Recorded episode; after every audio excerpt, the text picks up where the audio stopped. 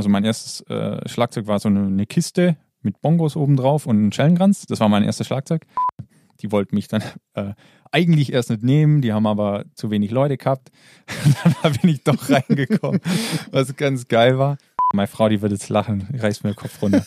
ähm, nicht wie auf der Musikmesse. genau, bis auf diesen Dera damals. Das ist unfassbar, was für ein Arsch. 99% der Metal-Alben sind einfach editiert. Das ist heutzutage die Klangästhetik und die, die besten Musiker der Welt werden einfach editiert. Ganz genau. Also, ne, löffelt euren Scheiß selber aus. Das mache ich auch. Da haut sie mich jetzt dafür, wenn ich das sage. Aber da, die war schon sehr früh. Ähm ich stelle mir die ganze Zeit vor, wie ihr irgendwann diesen Podcast zusammen zu Hause auf dem Sofa ja. hört und sie genau die ganzen Sachen macht, die sie gerade sagt. Super, super Vorstellung. Ein herzliches Hallo euch allen und willkommen zum Tontalk dem Interview-Podcast von Geber Music. Hier ist wieder Ben Flor und wie immer möchte ich im Gespräch von meinem Gast lernen, wie es ihn in das Musikbusiness verschlagen hat, was ihn zu dem Menschen gemacht hat, der er ist, was ihn antreibt und was ihn bewegt. Mein heutiger Gast ist Schlagzeuger und verdient sein Geld hauptsächlich als YouTuber. Er covert Pop-Songs in Metal, produziert dazu selbst entsprechende YouTube-Videos auf höchstem Niveau und das mit durchschlagendem Erfolg. Als Musiker ist er bestens ausgebildet, hat nach einer klassischen und einer Jazz-Ausbildung ein Studium an der Mannheimer Popakademie genossen, verfügt aber darüber hinaus noch über erstklassige Skills, wenn es um Recording, Videoproduktion und Marketing geht. Und Gitarre spielen kann er auch noch. Wir haben uns mit viel Abstand in seinem geräumigen Studio getroffen. Dort hat er mir verraten, wie das mit dem Geldverdienen als YouTuber eigentlich funktioniert, worauf man beim Thema Verwertungsrechte achten muss und warum ihn seine Frau beim gemeinsamen Hören dieses Podcasts wahrscheinlich regelmäßig in die Rippen boxen wird. Aber bevor wir mit dem Gespräch loslegen, möchte ich noch schnell einen dicken Gruß an den wichtigsten Teil dieses Podcasts loswerden, an euch. Liebe Tontalk-HörerInnen, liebe Tonis, Vielen Dank für eure vielen Nachrichten in den letzten Wochen. Das war total schön von euch zu hören. Schreibt gerne immer weiter. Eure Nachrichten hatten einen wesentlichen Anteil an der folgenden guten Nachricht. Wir haben jetzt bereits beschlossen, dass es eine zweite Staffel Tontalk geben wird. Die 15 Folgen der ersten Staffel sind so gut wie fertig und wir können eigentlich jetzt loslegen mit den Planungen für die zweite. Und mit wir meine ich auch euch. Schreibt uns, wen ihr euch wünscht, was ihr euch wünscht, wie für euch die perfekte zweite Staffel des Tontalks aussehen könnte. So, und jetzt freut euch mit mir auf ein hochinteressantes Gespräch mit einem mega sympathischen, jungen, alten Hasen. Herzlich willkommen, Tobias Derer.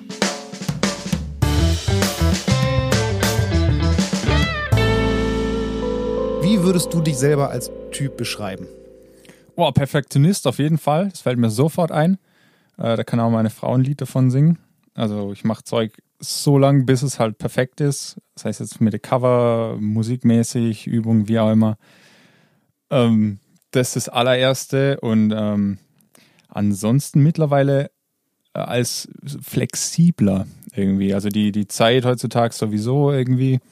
Äh, flexibler ja als? Im, Im Sinne von ähm, sich auf neue Gegebenheiten einstellen, neue Sachen lernen. Also geht nicht, äh, gibt's nicht bei mir ähm, ja, also man kann einfach alles lernen, so das ist meine Einstellung irgendwie. Da bin ich sehr flexibel und bin da total interessiert. Ähm, ähm, sei es jetzt mit Schlagzeug, wo ich dann irgendwann gedacht habe, na, ganz geil, aber ist das jetzt irgendwie alles? Und dann ging es los mit Gitarre und ah, Gitarre ganz geil und alle Pickups und, und da in die äh, nerdigsten Tiefen irgendwie eingedrungen, dann Video. Ähm, und, das alles in Kombination ergibt dann das, was ich jetzt letztendlich mache. Also ich glaube, ohne das breit gefächerte Interesse ist es ein extrem anstrengender Weg, einfach zu sagen, hey, pass auf, nicht bloß Schlagzeug, sondern Schlagzeug, Gitarre, äh, Video, Schnitt, Recording, also oder Aufnahme von Video, Bildframing. Vermarktung das Ganze. Vermarktung sowieso, Social Media, nicht bloß eine Plattform, sondern Facebook, YouTube, Instagram, Twitter, TikTok, äh, Newsletter, ähm, deine Websites musst du haben, dann die AGBs müssen da drin sein, dann musst du das alles managen, du hast deinen Shop, deinen Shop verknüpfen mit Facebook. Ich meine, ich bin auch extrem oft vor einem riesen Bergstand, wo ich dachte, junger Vater, ey, was soll denn das jetzt werden irgendwie? Junger Vater, im wahrsten Sinne des Wortes, weil das genau. Projekt genau. Kind ist ja auch noch angegangen worden in den letzten Monaten. Absolut. Dazu nochmal alles Gute. Äh, lass uns Vielen mal, Dank. bevor wir mhm. in die Jetztzeit schauen, mal ganz kurz in die etwas vergangene Zeit gucken. Wir haben es im Vorgespräch schon mal ganz kurz ähm, anklingen lassen. Wir haben uns schon mal gesehen. Ich sage auch gleich wo. Ich weiß es nämlich noch. ähm, ich habe aber für mich festgestellt, also wir haben uns ja im Vorfeld, wir haben im Vorfeld irgendwie viel geschrieben und auch mal telefoniert und so und das war immer alles echt super nett und super entspannt. Das fand ich ähm, total angenehm und ähm, ich kann mich erinnern, also wir haben uns, ich äh, nagel mich nicht aufs Jahr fest, ich meine, es war 2013. Da haben wir uns, also da habe ich dich zum ersten Mal gesehen, damals noch mit deinem Kompagnon mit UMC mhm. und zwar auf der Musikmesse in Frankfurt. Damals war ich dort ah. auch für die GEWA mhm. Und ähm, wir haben uns, glaube ich, äh, vor allen Dingen dann abends im Hotel haben wir irgendwie, oder waren wir zumindest beide an der Bar. Mhm. Da haben noch so ein bisschen mit meinem Kollegen Nico Nevermann, Mike Terana war dabei. Mhm. So, da habt ihr auch gespielt und wart dann da auch. Und äh, ich habe dann noch, noch mal drüber nachgedacht und habe gedacht, in meiner Erinnerung hatte ich dich da, ehrlich gesagt, von diesem einen Moment, mhm. als so ein bisschen arrogant im Hinterkopf. Mhm. Was jetzt überhaupt nicht zu dem gepasst hat, wie ich dich jetzt so erlebt habe. Ich dachte, das ist überhaupt nicht der Typ, den ich da wahrgenommen habe. Woran ja. hat das gelegen? War ich, war ich damals so klein und unsicher, dass ich das so wahrgenommen habe? Warst du damals irgendwie anders? Warst du, keine Ahnung, woran kann das gelegen haben, dass ich so einen Eindruck hatte, der nur denkbar falsch war? Ja, ja, voll, voll, voll. Ähm, ich, ich glaube, das ist ein Mix. Also ich habe ähm, früher ich meine, du warst Anfang 20, muss man sagen, ne? Anfang 20, man, man will natürlich zu, äh, nach der Sterne greifen. Ähm, da war dann einfach so vom, vom Arbeitspensum natürlich alles ein bisschen angespannter schon, von daher wenig Schlaf und so. Aber ist ja alles keine Ausrede. Meine Bandkollegen haben immer gesagt, so, du kannst mit Tobi nicht auf ein Festival gehen. Also der, der ist kurz da, drehst dich einmal rum, im Satz fehlt er. Weil ich immer ähm, geguckt habe, halt Networking so. Ne? Du guckst, wo, wo sind die Leute, wer ist da? Und, und da bin ich mir auch damals schon bewusst gewesen, okay, wenn jetzt einer neben mir steht, den ich nicht kenne, wo ich die Position nicht weiß, irgendwie, was ist das jetzt ein Schlagzeuger, ein, ein Fan, keine Ahnung. Wenn man jetzt über die Musikmesse äh, rennt, da habe ich dann zum Beispiel immer geguckt, halt, wo, wo sind jetzt irgendwelche äh, Musiker, die irgendwie in einer Form, wo man mal mit auf Tour gehen kann, dem man ein Pressekit mitgehen kann. Das weiß ich nicht nur auf der Musikmesse damals. Ich habe immer meinen Rucksack voll gehabt mit Pressekits. Und ich war, ich, ich war immer auf Mission da unterwegs und deswegen kommt das, oder bin ich mir eigentlich sicher, dass das damals ja, der ja. Fall war. Ähm, bin ich vollkommen wie auf einem anderen Stern, weil ich war einfach in einer Mission, egal wo ich war, ob ich abends an der Bar entspannt in Anführungszeichen gesessen bin, war ich auf einer Mission, weil Mike Terrana, alles klar, hier äh, Taya, hast nichts gesehen. Wenn man ehrlich ist, jeder, der irgendwo dann mal einen Platz gefunden hat in, in der Industrie, der hat das halt auch so gemacht. Also die eine ein bisschen lockerer, die andere ein bisschen gewollter man muss ja einfach mal fairerweise sagen, ja. es ist ja jetzt auch nicht so, dass ich auf dich zugegangen bin und gesagt habe, hey, ich bin übrigens Ben, hallo Tobi, sondern ich habe auch nur da in der Ecke gesessen und mich mit anderen unterhalten und gedacht, so, ne, der, der versteckt sich da in seiner Ecke, ist ja so, hm, so. Das war nur so eine, also wir haben, wir haben, uns auch, also wir haben uns tatsächlich da auch nicht unterhalten, also Aha. wir haben uns auch nicht lange gesehen. Das, das war nur schade, so, ja. das war so, das war so eine ja. Reminiszenz, die ich hatte, die so überhaupt nicht zu dem passte, was ich jetzt ja, sowohl über dich gehört habe, als auch äh, selber so. erlebt habe. Mir fällt gerade ein, dass wir auch von der, von der England-Tour zurückkommen. Dass wir gerade zurückkommen, am nächsten Tag waren wir auf der Musikmesse.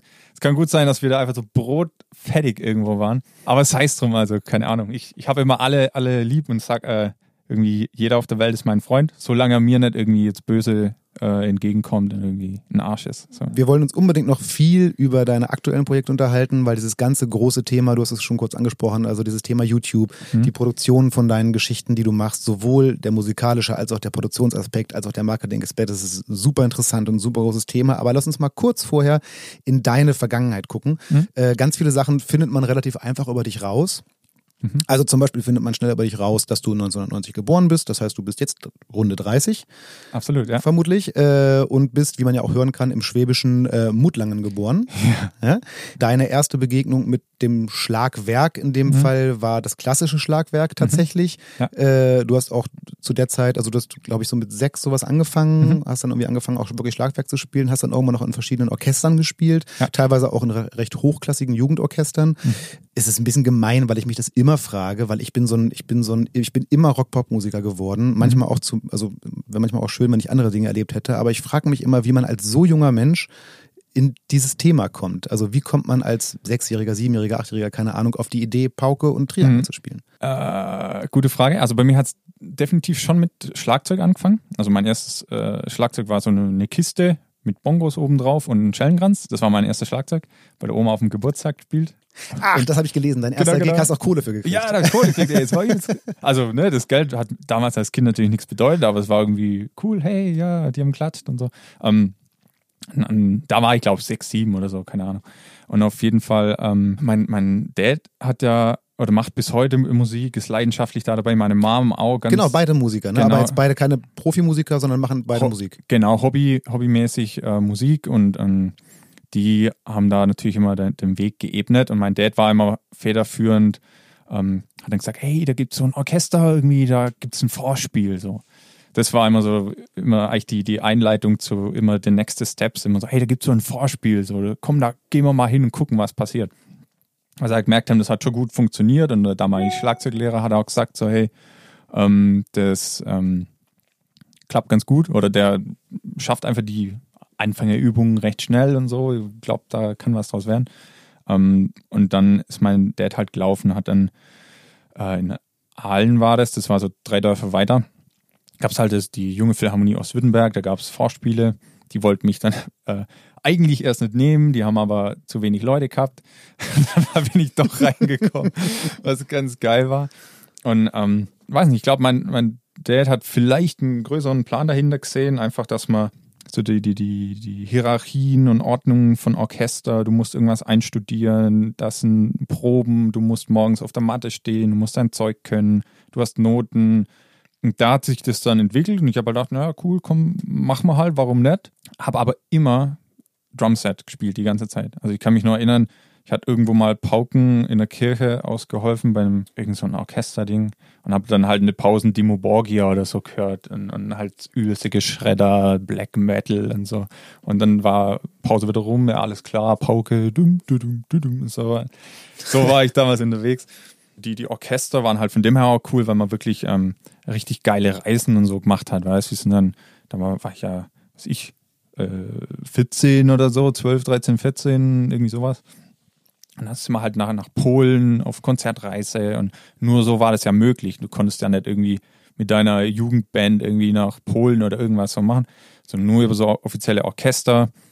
Ähm, und, und da hat sich das dann so entwickelt. Klassik war dann irgendwann mal ausgereist, wo ich dachte, na, ist ganz cool, aber Ja, und dann hast du ganz meinst? klassisch der Metal-Drummer Jazz gemacht. Ja, genau. Und dann ging es quasi nahtlos in Jazz.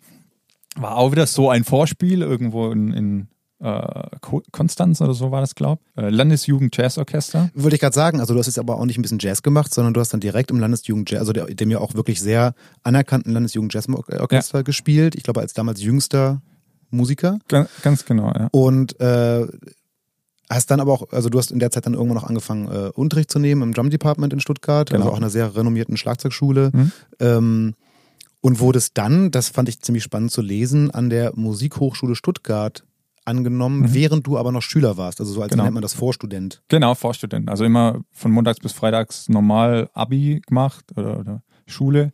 Und dann Samstag, Sonntag war dann immer in Stuttgart Vorlesungen und Sachen. Gab es da schon so ein so ein Dreh hin zu, das wird's mal, das wird mein Job? Äh, definitiv. Also der, der, der war schon ein bisschen früher zwischen äh, Sport und äh, Musik. Das sind die beiden Welten. Ich habe auch gelesen, dass deine Mutter, weil deine Eltern hast du ja selber gerade angesprochen, beide Musiker und Musikerin, aber deine Mutter ist äh, Sportlerin und zwar sogar Olympiasportlerin, ne? Genau, die, die war, ähm, also damals ähm, war die im Olympiakader und halt Hochleistungssportlerin. Was hat die gemacht? Äh, Leichtathletik, Ah, also krass. Sprinterin war die. Die ist, ähm, ich glaube, erst vor ein paar Jahren ist ihr Rekord in, in unserem Ostalbkreis gebrochen worden. Ähm, also die war echt voll am Start, da hat sie noch wirklich äh, kistenweise Medaillen und so auf dem, auf dem Speicher. Und ich finde es immer total cool, da, da durchwühlen. Ähm, genau, und, und da bin ich natürlich auch als kleiner Stöpsel mit rein. Also parallel so Musik und Sport und dann irgendwann hat sich so rauskristallisiert, naja, entweder jetzt Musik oder, oder Sport, weil beides geht nicht auf einem hohen Level. Und dann haben wir gesagt, okay, ähm, dann halt Musik und Dann haben wir gesagt, heißt, da gab es wirklich einen Gab es wirklich ein Gespräch drüber oder? Ah, nee, nicht, nicht wirklich. Das war immer nur so, ja, was willst du machen? So, Ja. nicht, ja, ja, beides, Ferngesteuerautos fahren mag ich. So, Aber das beruhigt mich ein bisschen, dass du sowas auch machen wolltest. ja, voll, ey. Ich war da, Ferngesteuerautos ist heute noch, das ist, äh, gerade Thema, meine Frau, die wird jetzt lachen, reißt mir den Kopf runter. ähm, auf jeden Fall, ähm, das war wirklich also so ganz legeres Gespräch, so, so schon immer wieder mal angestoßen, so hey, also beides geht jetzt halt nicht, so vom Zeitpensum mit Schule und alles und Schlagzeugunterricht und ne, kostet ja alles Geld und Zeit und wie auch immer. Dann haben wir Sport halt sein lassen, äh, dann hat es geheißen Schlagzeug und ich wollte halt auch ein neues Schlagzeug, mal ein gescheites. Und in der Tat, das hat auch die Entscheidung so ein bisschen ausgelöst, so hey, wir kaufen dir jetzt kein tolles Schlagzeug, wenn du es irgendwie in einem Jahr eh steckst. Ähm, also entscheid dich und dann können wir gucken, was wir machen. Und da war wirklich Entscheidung, okay, Schlagzeug, das soll es werden. Und da hänge ich mich jetzt voll rein mit alle Orchestervorspiele und so weiter. Und dann bin ich mit meinem Dad in, nach Koblenz, glaube ich, gefahren. Und dann haben wir eine Snare Drum ausgewählt, äh, die DW ähm, ähm, Solid Shell. Die habe ich heute noch. Da habe ich jetzt erst vor zwei, drei Jahren rausgefunden, dass es eine Solid Shell ist. Habe ich gerade richtig verstanden, dass dein erstes richtiges, also dein zweites Schlagzeug oder dein Mhm. erstes richtiges, da, da war dann, das war dann direkt die W. Ja, und jetzt halte ich fest, ich habe so, ein- so ein ganz altes Set, wo ich halt äh, angefangen habe. Und mein erstes richtiges professionelles Kit war DW Timeless Timber. Geht blöder. Geht echt blöder. Und, und das ist halt so die Philosophie bei uns in der Familie, so hey, entscheid dich, wenn du dir sicher bist, okay. Und dann ist, äh, äh, wie sagt man, äh, limitlose Unterstützung. Ja, Einfach. das ist krass. So, Das wenn ist- du wenn du es durchziehst, dann sind wir auch hinter dir und dann alles klar. Das Set habe ich heute noch. Und bei mir war es dann immer so ein bisschen Wechselwirkung, weil ich so ein geiles Instrument habe, habe ich ein bisschen auch die Verpflichtung gehabt, okay, eigentlich sollte ich jetzt schon irgendwie üben. Die Ausrede, es klingt nicht wegen des schlechten Sets, war einfach weg. Das war weg und das war einfach so geil. So, das muss, oder ich war dann immer so motiviert äh, vom, vom Klang einfach. Das, das, geiler geht's nicht. Ne? Und ich glaube, das war mit einfach ein Grund oder ist bis heute so, wenn ich halt cooles Equipment habe, dann mag ich gerne damit spielen irgendwie. Und das war, glaube einfach auch die Basis, warum ich dann da mich so reingesteigert habe in Schlagzeug und alles. Jetzt ist aus dir aber kein Orchestermusiker geworden, sondern du hast 2012 äh, ein Studium an der Popakademie in Mannheim angefangen, an, also an das renommierte Pop- und Mhm. Rockstudium überhaupt eigentlich. Äh, wie finden deine Eltern das, was du jetzt so machst? Ah, die finden das super. Ja, die sind immer noch voll am Start. Ähm, die sind momentan auch dabei, den ganzen Merch mit zu verpacken. Also die ganze Echt? Family hilft mir. Ja, ja, ist total Ist ja geil. geil. Also meine Eltern, die Chapeau, die, die sind echt äh, übelst am Start. Also egal was, haben wir oft drüber gesprochen. Also die, die, die sagen halt, ne, sie sehen ja, ich, ich bin umtriebig, ich mache was und es hat auch Hand und Fuß und da wird was draus. Also nicht so, behaupte ich jetzt mal nicht so der, der typische Mannheimer äh, Studentenmusiker oder Endlos-Studentenmusiker, der halt träumt und ah, ich habe einen Hit geschrieben, ja, ja, nee, müssen wir noch fertig produzieren, aber das ist ein Hit. Ähm, sondern wirklich Ziele abhaken, nächste, nächste und, und ähm, Ist das Schwäbisch? das ist voll schwäbisch. Offensichtlich ja, offensichtlich ja äh, sehr erfolgsversprechend, Mann oh Mann. Ähm, als du das, also du hast schon gesagt, es war dann relativ frühzeitig klar, das wird es auch, das wird es auch beruflich. Ja. Aber hattest du zu irgendeinem Punkt, also zum Beispiel im Rahmen deines äh, Popakademie-Studiums oder so, ähm, schon eine ungefähre Vorstellung davon, wie du davon leben willst? Also geschweige denn davon, ob du eine Vorstellung davon hattest, wie du jetzt tatsächlich Mhm. davon lebst. Weil du hast lange Zeit, also auch in der Zeit, du hattest ähm, mehrere große Bandprojekte, du hattest deine Band Cypcore, du hast bei der Band Beyond the Black gespielt, du hast bei, einen habe ich mir nicht aufgeschrieben, ähm, Oakfield war das früher. Das, äh, Joris kennt man heute im, Fer äh, Ja. im Radio. Und Genau, also das, ach, diese Oakfield war diese war eine Popband, genau, bei der hast du auch Genau. noch gespielt. Also du hast da mehrere große Bands gehabt, hast auch Touren gespielt, ihr wart teilweise Support von Korn, Scorpions, Queensryche, also du hast mehrfach Wacken gespielt. Mhm. Also das war so das klassische, so ja, Touring Musician, das kann man Mhm. sich vorstellen. Hast du damals irgendeine Idee davon, wie das mal, also wo das, wo es dich hintreibt? Ähm, gar nicht, also zu Studiumzeiten gar nicht, da habe ich halt viel ausprobiert. Also ich, ich komme ja, ähm, Äh, liebe Zuhörer, ich muss mal mein Mikrostativ korrigieren, das hört ihr jetzt, entschuldigt bitte. So, ist fertig. ähm, also damals konnte ich es absolut nicht konkret ähm, einordnen. Also weil mir damals auch einfach der Horizont gefehlt hat, was ist überhaupt möglich, wo kommt das Geld dann her, wie macht man das? Das war definitiv einfach nur die rosa-rote Brille, so, ah, wir gehen da hin, wir machen eine Band, wir schreiben geile Songs und dann gehen wir auf Tour und das ist total geil und dann verkaufen. Ist ja auch wichtig, dass, dass man das so hat, oder? Ja, finde ich wichtig. Ich bin Gott froh, dass ich den ganzen Weg mitmachen durfte, dann mit Beyond the Black und alles und einfach bis hinter die Kulissen. Ich habe da auch viel äh, für die Band ähm, gemanagt und verhandelt und so und mir da sämtliche Hörner abgestoßen mit Universal und also wirklich die große Fische irgendwie oder die, die große Plattenlabel, wo man immer träumt, da wollen wir hin und wir wollen auch in so eine Band, die dann auf, auf Pro 7 läuft, in der Werbung und vor Scorpion und so. Also die rosa-rote Brille halt, die man halt hat, so das ist es und dann hat man es geschafft. Die ist mir dann recht schnell abgezogen worden und da hat sich dann der Weg langsam für mich geändert, wo es halt hingehen soll, wo ich mir gedacht habe, ich will nicht irgendwie das fünfte Rad am Wagen sein, ich will nicht betteln um 50 Euro mehr am Abend oder nicht, ähm, ich will selber entscheiden, wie viel Gigs, was jetzt gemacht wird, äh, Beteiligung an, an sonstige Sachen. Na. Und dann kam ja auch schon tatsächlich der Schritt zu UMC. Ne? Irgendwann in der Zeit hast du genau. mit deinem mit deinem Cybercore-Band-Kumpel Nils Lesser hm. UMC, was damals noch ähm, äh, Ultimate Music Covers hieß, hm. Jetzt mittlerweile heißt es ja Ultimate Metal Covers, so richtig? Ah, nee, heißt immer nur Ultimate Music Covers. Ah, okay. Wie komme ich denn auf Metal Cover? Komisch. Ähm, jedenfalls hast du, hast du, damals mit Nils UMC gegründet. Ihr, ihr wart hm. zu zweit, ihr hattet, also so, so wie ich die Story gelesen habe, war es eigentlich eine Schnapsidee mehr oder weniger. Also ihr habt euch über so ein bisschen Radiomucke lustig gemacht und habt die dann im Cybercore-Proberaum ab und zu mal vermettelt und irgendwann habt ihr die Idee gehabt, ja. lass das doch mal ernsthaft machen, vielleicht kann das für mehrere Menschen lustig sein. Oder ist es ungefähr so gewesen? Äh, fast. Also ich habe ich hab noch ur viele ähm, so Videoaufnahmen von damals von meinem Timeless Timber Set, wie ich im Proberaum einfach zu sämtliche Songs gejammt habe und die Videos habe ich mittlerweile aus YouTube rausgenommen. so ganz alte Jams halt. Ähm, da kam, glaube ich, so die Uridee ähm, mit Video aufnehmen und habe da schon angefangen. Dann an der Pop-Akademie habe ich dann so gemerkt, okay, Metal wird jetzt da nicht so richtig unterstützt. Äh, von wegen, mach irgendwie doch auch mal die Latin Grooves und so. Wo ich gesagt habe, hey, das habe ich bei der Big Band schon alles mal durch. Ich, ich kann das so weit, wie es für mich okay ist. Das, ich will jetzt so gucken, was ich kann irgendwie. Ähm, was soll ich jetzt sagen? Naja, ähm, wie es also wie die Idee letzten Endes zu UMC kam. Ah, genau. Und da, da habe ich dann gemerkt, we, äh, war halt wenig Support, ähm, danke, da war äh, recht wenig Support für Metal und so. Und dann äh, habe ich halt dann Nils damals gefragt und gesagt so, hey, irgendwie YouTube, da über so Songs drüber bügeln wäre doch voll witzig. Ähm, und dann haben wir halt in den Folgetage immer Radiosongs gehört und äh, haben es halt ausprobiert, fanden es witzig, hochgeladen, ist halt sehr gut gelaufen. Da habe ich heute noch irgendwelche Screenshots von 2013 oder so. Total ja, ist tatsächlich, tatsächlich wahnsinnig gut gelaufen. Also ihr hattet ja.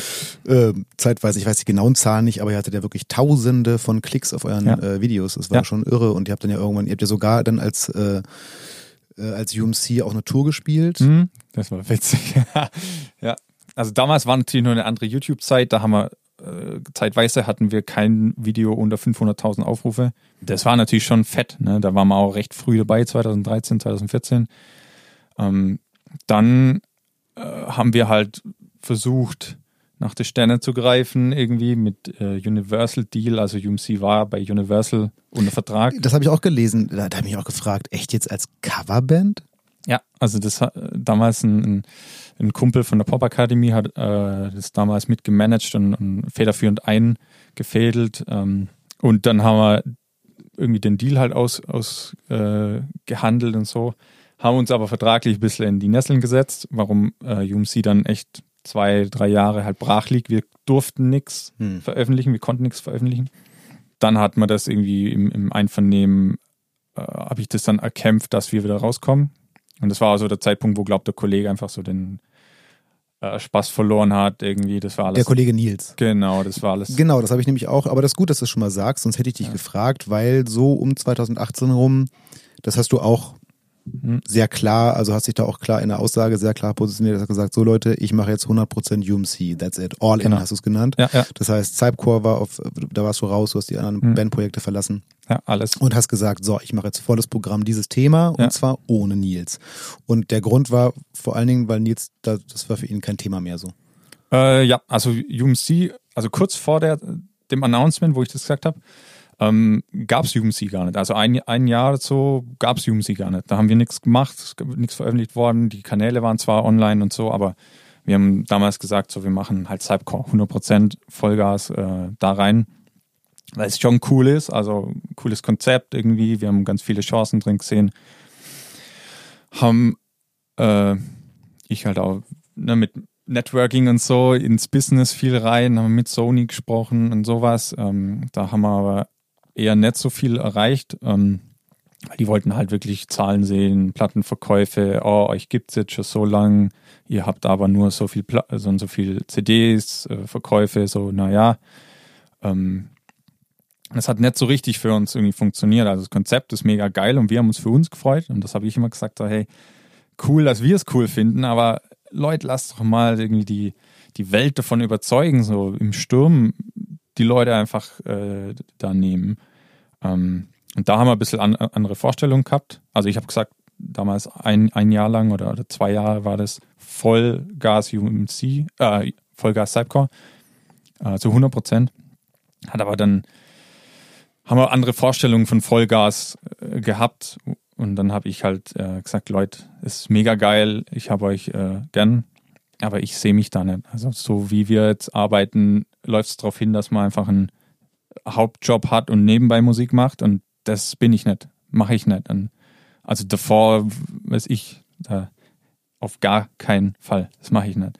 Ähm, ich will von der Musik 100% leben. Ähm, und dann haben wir im Einvernehmen, ähm, haben wir halt gesagt, okay, wie schaut's aus? Cypcore war ich damals sieben Jahre dabei. Also ähm, so ein Restart von Cypcore quasi mitgemacht, äh, mit den ganzen Outfits und alles.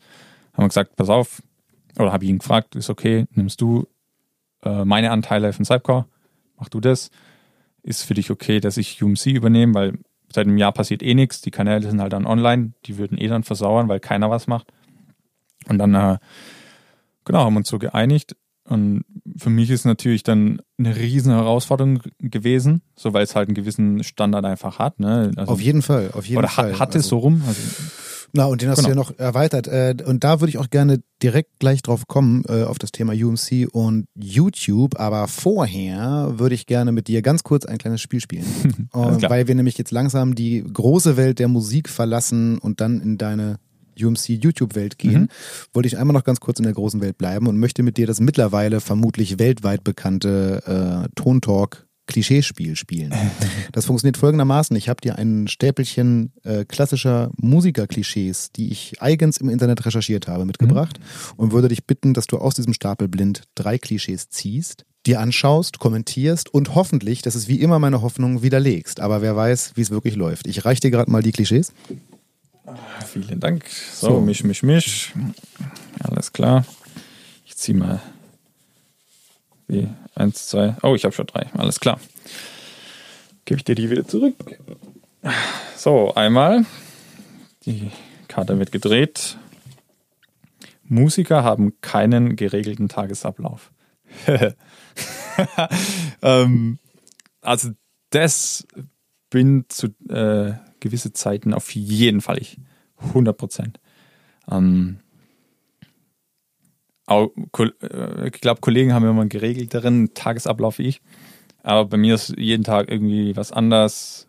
Ähm, Gerade durch die, die Vielfalt von äh, Aufgaben kommt irgendwas rein, oh, du musst bei der Website was ändern, dann ist halt doch Website irgendwie. In, ähm, genau. Aber generell als YouTuber hat ja als Selbstständiger ähm, die Freiheit, früh aufzustehen, spät aufzustehen und da gab es bei mir auch schon alles. Also ich habe Zeiten gehabt, da bin ich irgendwie um ähm, zwischen vier und fünf aufgestanden und dann durchgeballert bis abends zehn irgendwie in das paar Wochen so gemacht. Es gab Zeiten, wo ich dann halt bis um zehn im Bett gelegen bin, irgendwie wie man es halt kennt, bis nachts um äh, fünf dann gearbeitet oder so. Also völlig absurde Zeiten immer. Jetzt hat sich natürlich ein bisschen stabilisiert mit äh, Frau und Kind. Mittlerweile habe ich dann doch einen geregelten Tagesablauf. Das ist auch sehr angenehm. Das äh, tut auch ähm, so ein Freischaffen äh, psychisch auch ganz gut, Wenn man einfach. Auch weil man mal irgendwann zum Beispiel geistig Feierabend machen kann, oder? Ganz genau. Das ist mit der Hauptgrund. Wollte ich jetzt nur weiter ausführen.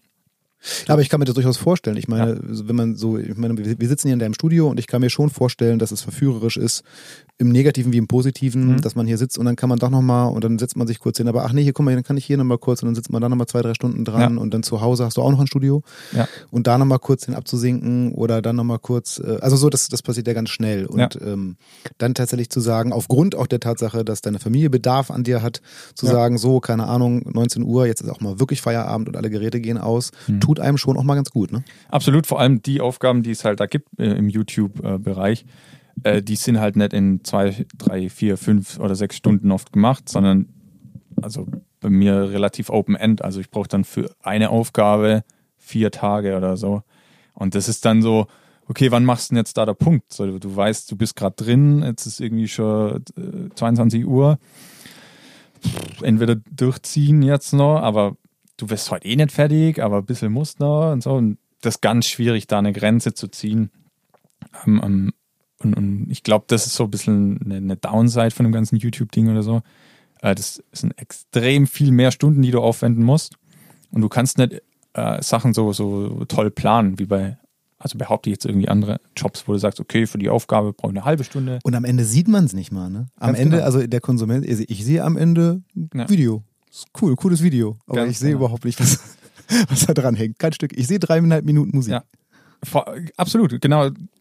Gutes Beispiel Videos. So viele, viele äh, Bands, die, die erstellen dann das Video. Das ist ja schon Aufwand genug. Ne? Du musst planen, du musst Videocrew, ähm, das, das ganze Administrative, du musst den Song erstmal dafür natürlich machen, Mastering, Song muss zum Video passen, musst dir was ausdenken, Requisiten. So, dann ist das fertig, die, die Riesenanstrengung. Und dann haust du das Video auf YouTube. Und dann ist, geht eigentlich erstmal so die Luft raus aus alle, weil du denkst so, Alter, das war so anstrengend. Äh, jetzt zwei Wochen Pause. Und das ist ja eigentlich genau falsch. Und, und ich weiß nicht, wie oft ich das mit Bands gemacht habe, genau das, weil es einfach so anstrengend war. Und dann ist die Luft raus. Aber da hört es nicht auf. Und das ist wieder mit Tagesablauf. Wenn das Video dann da ist, dann geht es eigentlich erst richtig los. So, wo platzierst du es, wo lädst du es hoch? Für, jedes, äh, für jede Plattform brauchst du die richtigen Formate. Ähm, ähm, Text drüber, kein Text. Was schreibst du in den äh, Beitrag rein? Da gibt es auch, je nach Algorithmus, musst du es anders machen. Ähm, Werbeanzeigen, wie schaltest die? Dann ist auch, ist auch nicht getan, du schaltest eine Werbeanzeige und dann lässt die laufen, cool, wir haben es erledigt. Dann musst du, äh, wie sagt man, nachfassen, halt nochmal gucken, ist sie effektiv, wie, wie läuft das, kann ich das Video nochmal anders schneiden, brauche ich einen anders, anderen Anfangspunkt. Also unendliche Aufgaben eigentlich und, und das in so einen richtigen Tagesablauf reinzupacken, kannst du eigentlich vergessen, weil du nicht planen kannst, ähm, ich brauche jetzt 120 Stunden für die Veröffentlichung von dem Release Klar. und teile die mal auf für, für die nächste Zeit. So. Also fürchte ich, müssen wir uns darauf einigen, dass das Klischee in Ja. diesem Fall wahr ist. Verdammt. Allerdings muss ich sagen, das ist eins der wenigen Klischees, die ich auch ehrlich gesagt gar nicht so negativ konnotiere, weil Ja. n, ähm, es hat ja seine Vorzüge, so einen flexiblen Tagesablauf zu haben und nicht Absolut. jeden Tag 9 to 5 das zu machen, sondern äh, also ich persönlich finde das manchmal auch sehr bereichernd. Ja. Aber das Klischee stimmt in dem Fall. Genau, ein, ein kleiner Nachtrag noch. Ähm, es ist ja nicht wichtig, wie geregelt der Tagesablauf ist, sondern nur, was machst du mit den Stunden, wo du wach bist. So, du kannst äh, irgendwie um, um 1 Uhr mittags aufstehen und irgendwie morgens um 6 wieder ins Bett gehen.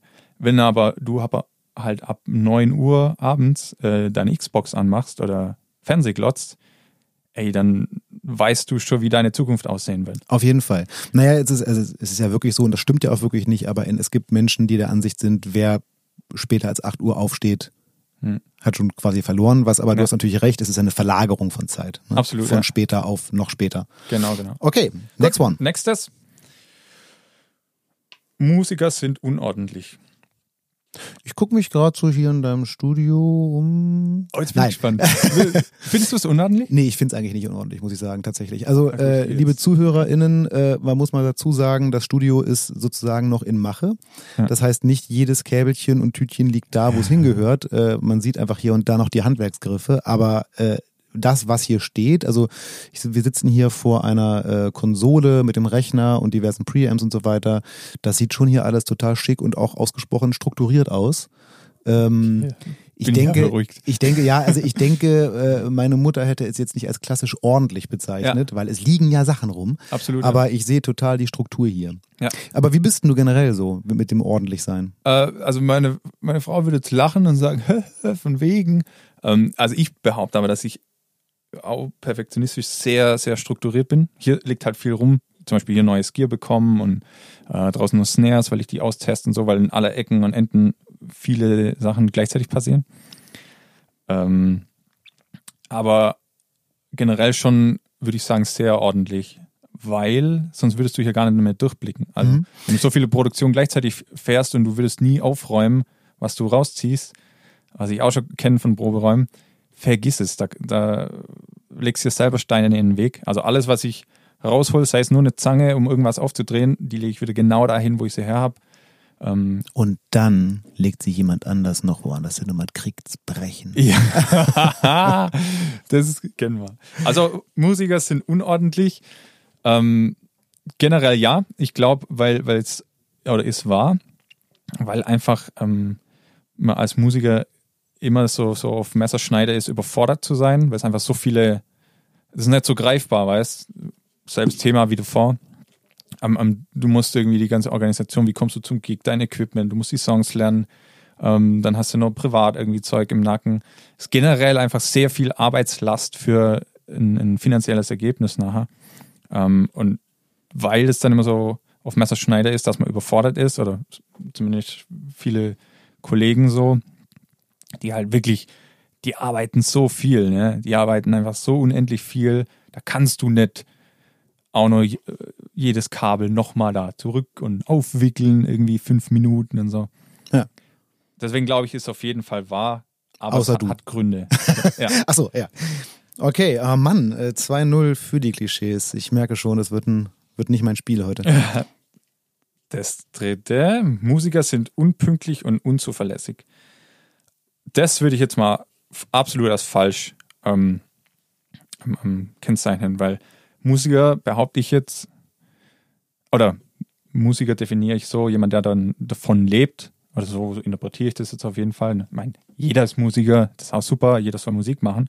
Ähm, aber jemand, der es professionell macht und hauptberuflich davon lebt, das sind die pünktlichste und die zuverlässigste der Welt, weil Die können sich das gar nicht anders die leisten. können du bist da auch nicht dabei. Wenn du unpünktlich bist, ruft dich kein Arsch der Welt mehr für irgendeine Tour an oder irgendwas, weil, also wir wollen ja alle größere Produktionen und, und gucken, wo ein bisschen, wo mehr abgeht, ne, mehr Zuschauer und so weiter. Demnach fließt mehr Geld, demnach kostet die äh, Produktion viel mehr Geld. Das sind, äh, ähm, wie schon andere Podcasts irgendwie hatten, Backliner, das sind viel mehr Menschen involviert. Und wenn jetzt eine, ein Zahnrädchen da irgendwie meint, der schläft halt morgens nochmal aus oder haut sich äh, abends zu viel Alkohol in die Birne. Dann und, spielt Rammstein auf auf einer Holzbühne und äh, genau. geht genau nicht. Ja, Ja. ja ich habe tatsächlich, ich habe sowieso mal, ähm, wenn ich mir so die die die na, die Profiriege der Musiker, ob jetzt deutschlandweit, weltweit oder so anschaue, Mhm. äh, ich finde, es gibt immer so drei äh, Grundpfeiler. Mhm. Das eine ist natürlich die Musikalität, also die, die das musikalische Können. Ja. Dann ist es oft auch, stelle ich fest, viel Personality. Mhm. Also um es mal blöd zu sagen, kann der mit anderen Menschen in einem Raum sein. Ja. Es ist ein netter Typ, eine nette Typin Mhm. ähm, und Zuverlässigkeit. Und wenn eins von diesen Dingen kann so ein bisschen schwanken, Mhm. ein bisschen, aber auf keinen Fall ein zweites. Dann ist also so die, die richtige Ja. Oberriege der Musiker definiert sich, finde ich, darüber, dass fast immer alle diese drei Punkte äh, irgendwie zutreffen. Unbedingt. Und auch auf den Touren, wo wir gespielt haben, wo wir äh, so gesegnet waren, dass wir irgendwie die, die, äh, die eigenen Heroes irgendwie kennenlernen durften. Eigentlich über 90 Prozent sind einfach so liebe Menschen und so nett und, und ähm, nett wie auf der Musikmesse. Genau, bis auf diesen Ähm, Derer damals. Ja, unfassbar, was für ein Arsch. ähm, nee, die ähm, sind einfach so, so lieb und, und unterhalten sich mit dir, haben Rat und, und stehen einfach zur Seite irgendwie im gewissen Rahmen, ne? Einfach vor Ort oder wie. Ähm, also du findest keinen, der oder selten jemand, der ein richtiger Arsch ist. Ähm, und, und das finde ich ja, fand ich immer so toll. Also je, je größer irgendwie die Shows wurden und so und, und die Crews und alles. Äh, A kennt sich da jeder. Also das ist ein ganz kleiner Kreis, die irgendwie so die, die Creme de la Creme äh, Touren machen oder vor allem Backliner und, und ähm, Bühnenbauleute, alles. Das ist ein ganz kleiner Haufen äh, von super nette Menschen. Und, und, wir haben uns damals auch mit der Crews immer viel besser verstanden, oft wie, wie mit dem Musiker, weil manche Musiker dann doch irgendwie so gewisses Ego haben äh, von ihren Errungenschaften und alles. Und äh, so die, die Crews waren einfach immer super entspannt. Ja. Okay, also klares 2 zu 1 für die Klischees, Absolut. aber so wie du es besprochen hast, finde ich, kann man das akzeptieren. Ja, da bin Kann ich ja froh. da, jetzt. kann ich, da kann ich mit leben. Sehr gut. Kommen wir zu deinem Hauptjob. Mhm. Hau ich jetzt mal so raus, ist es, glaube ich. Gehen wir auf www.youtube.com Mhm. und schauen uns mal den UMC-Kanal an. Also ich muss sagen, also mir sagt UMC schon ein bisschen länger was. Damals, als wir uns auf der Musikmesse gesehen haben, äh, wurde mir auch gesagt, hier, das ist, das der Tobi und der Nils von UMC und so, aha, UMC, okay, dann Mhm. habe ich mir das mal angeguckt. Und ich habe aber, als ich ähm, für den Podcast recherchiert habe, nochmal so ein bisschen näher drüber nachgedacht und habe dann Mhm. gedacht, okay, also das UMC-Konzept, Pop-Songs in Metal gecovert. Mhm. Da habe ich gedacht, erstmal so, pff, oh, wow, ist ja ein super innovatives Konzept. Äh. Hm. Und dann habe ich den Kanal aufgemacht Mhm. und habe gedacht, na, guckst du es dir mal an. Und dann habe ich mir was angeguckt. Und so eine Stunde später habe ich gedacht, ich müsste mal weiterarbeiten. Es hat mich total geflasht. Es war so echt, es war, ich fand's, ich, ich hab, es hat mich, ich fand's total geil. Ähm, ich habe, habe ich dir vorhin auch schon erzählt, ich habe schon ein paar der Songs, ähm, also Bad Guy habe ich vorhin erzählt und Mhm. Ready or Not zum Beispiel sind schon ganz regulär auf meinen Spotify-Playlists, die ich einfach so höre. Ähm, was denn das? Wieso, wieso ist denn das so? Was kickt denn da so? Oh, das ist eine gute Frage. Also me meine Ambition ist immer, dass ich einfach noch mehr Energie in die Songs reinlege. So einfach, äh, weil eigentlich ich im tiefsten Herzen Metaler bin, also Slipknot irgendwie war so mein Ding, die ersten zwei Platten nur auf die Fresse, irgendwie alles muss schnell sein und so. Und, und die Energie habe ich irgendwie in mir, wenn ich irgendwie Drums spiele und so, da fühle ich mich wohl. Und ich glaube, das ist das, die, die, die Kombi von bekannten Melodien, ah, kennt man. Und dann noch so die, die Portion Energie dahinter. Aber ist ja nicht nur das, ne? Also das ist das Ja. musikalisch gebe ich dir da voll recht. Und ähm, ab von dem, was ich gerade eingangs gesagt habe, das Hm. ist ja erstmal irgendwie kein so innovatives Konzept ist, aber tatsächlich Ja. muss ich sagen, dass die musikalische Qualität der Arrangements, äh, also diese die Energie, von der du gerade sprichst, Ja. die ich persönlich auch sehr mag und zu Songs, wo ich den Song grundsätzlich auch gut finde. Ja. Ich nehme nochmal Bad Guy als gutes, also, Ja. als Beispiel. Ich finde es ein Mega-Song. Ja. Äh, ich finde ihn tatsächlich auch von Billie Eilish ganz gut, aber Mhm. das, was du damit gemacht hast, was nochmal diesen Punch bringt, das ist genau das, was der Song eigentlich braucht. Also Ja, ja. eigentlich hätte sie den Song schreiben sollen. Ja. Ähm, Das ist ja unsere, aber unsere Hookline immer so, so, so wie es eigentlich klingen sollte. das ist Genau. tatsächlich. Äh, aber es ist ja nicht nur das, weil tatsächlich habe ich mir jetzt ja nicht deine Spotify-Playlist angehört, sondern Mhm. ich bin echt eine Stunde und ich musste mich bewusst auf den Weg wegbewegen. Und ich bin echt nicht so ein YouTube-Typ. Ich bin Mhm. nicht so, ich hänge eigentlich nicht so lange auf YouTube. Äh, aber ich habe mich echt eine Stunde durch diese Videos geklickt Ey, und es geil. war so echt so, also es ist ja alles. Also Ja. es ist die Musik, aber ähm, was würdest du sagen, was, also warum gucke ich mir diese Videos an? Also definitiv so der, der Unterhaltungsfaktor, das ist natürlich jetzt ein sehr breiter Überbegriff. Ähm, ich denke, ähm, aber die, die Kombo äh, aus visuellem, man sieht irgendwie, ah, das Schlagzeug, das schaut vielleicht schon mal cool aus, so und, und was, was kommt da als nächstes? Was machen sie denn jetzt? So, du kennst zwar den Originalsong äh, und den kennst du, und dann die Differenz zwischen Originalsong und was haben sie denn daraus gemacht? Das ist das, was dich so, so drin hält, wo du denkst so, oh, was kommt jetzt? Und oh, jetzt kommen die fetten Gitarren. Was ist denn jetzt im, also ist alles unbewusst, was da läuft dann. Was im Pre-Chorus? Wie klingt denn der Refrain? Jede Stelle, die du dann gut findest, irgendwie für dich äh, als gut siehst, ähm, wartest du immer aufs Nächste. Natürlich, wenn du jetzt äh, zum Beispiel Bad Guy reinmachst von mir, hörst Intro, findest geil, äh, Pre-Chorus findest geil, Refrain findest mega scheiße, dann klickst du da weg. So, wenn du aber jetzt natürlich das so weitergehst, Ja. und Refrain ist geil und das ist auch geil, äh, und dann kommst du in so einen Strudel, wo du denkst so, ich will jetzt wissen, was das ist. Und dann siehst du, oh, ready or not, was haben die denn damit gemacht? So, wie ist die Differenz zwischen Originalsong und was haben sie daraus gemacht? Und dann ist das so die Neugier irgendwie, die dich dann drin hält, denke Mhm, ich. interessant, das kann, das kann durchaus sein. Also ich muss mal vielleicht dazu sagen, dass ich außerdem einfach tatsächlich die ähm, visuelle Ästhetik echt, die, die kriegt mich echt. Also Mhm. wieder Bad Guy ist ein gutes Beispiel. Ja. Das ist ein wirklich sehr cool designtes Video einfach auch, Mhm. aber bei vielen anderen auch. Und ähm, ich weiß nicht, ob das beabsichtigt ist, aber was ich immer wieder spannend finde, ist, sind deine Gastmusiker und Gastmusikerinnen. Also du hast häufig ähm, also sehr viele Songs singt deine Frau tatsächlich. Annalena mittlerweile derer. Genau. Ähm, Yes. ähm, und äh, du hast aber auch andere äh, äh, Sängerinnen äh, und Sänger am Start. Mhm. Äh, manchmal äh, ein junger Mann, der in tiefsten Tönen growlt. Äh, Mhm. Oder eben Menschen, die wirklich singen. Äh, du hast ab und zu mal auch Gastgitarristen äh, Mhm. am Start. So Und äh, das ist auch ein Aspekt, den ich immer wieder, also wenn ich dann in, in der YouTube-Vorschau da schon ein neues Gesicht sehe und denke, ah, ist interessant, wie mag der oder die Mhm. klingen. Das ist auch schon noch ein Grund dafür, so ein Bild anzuklicken.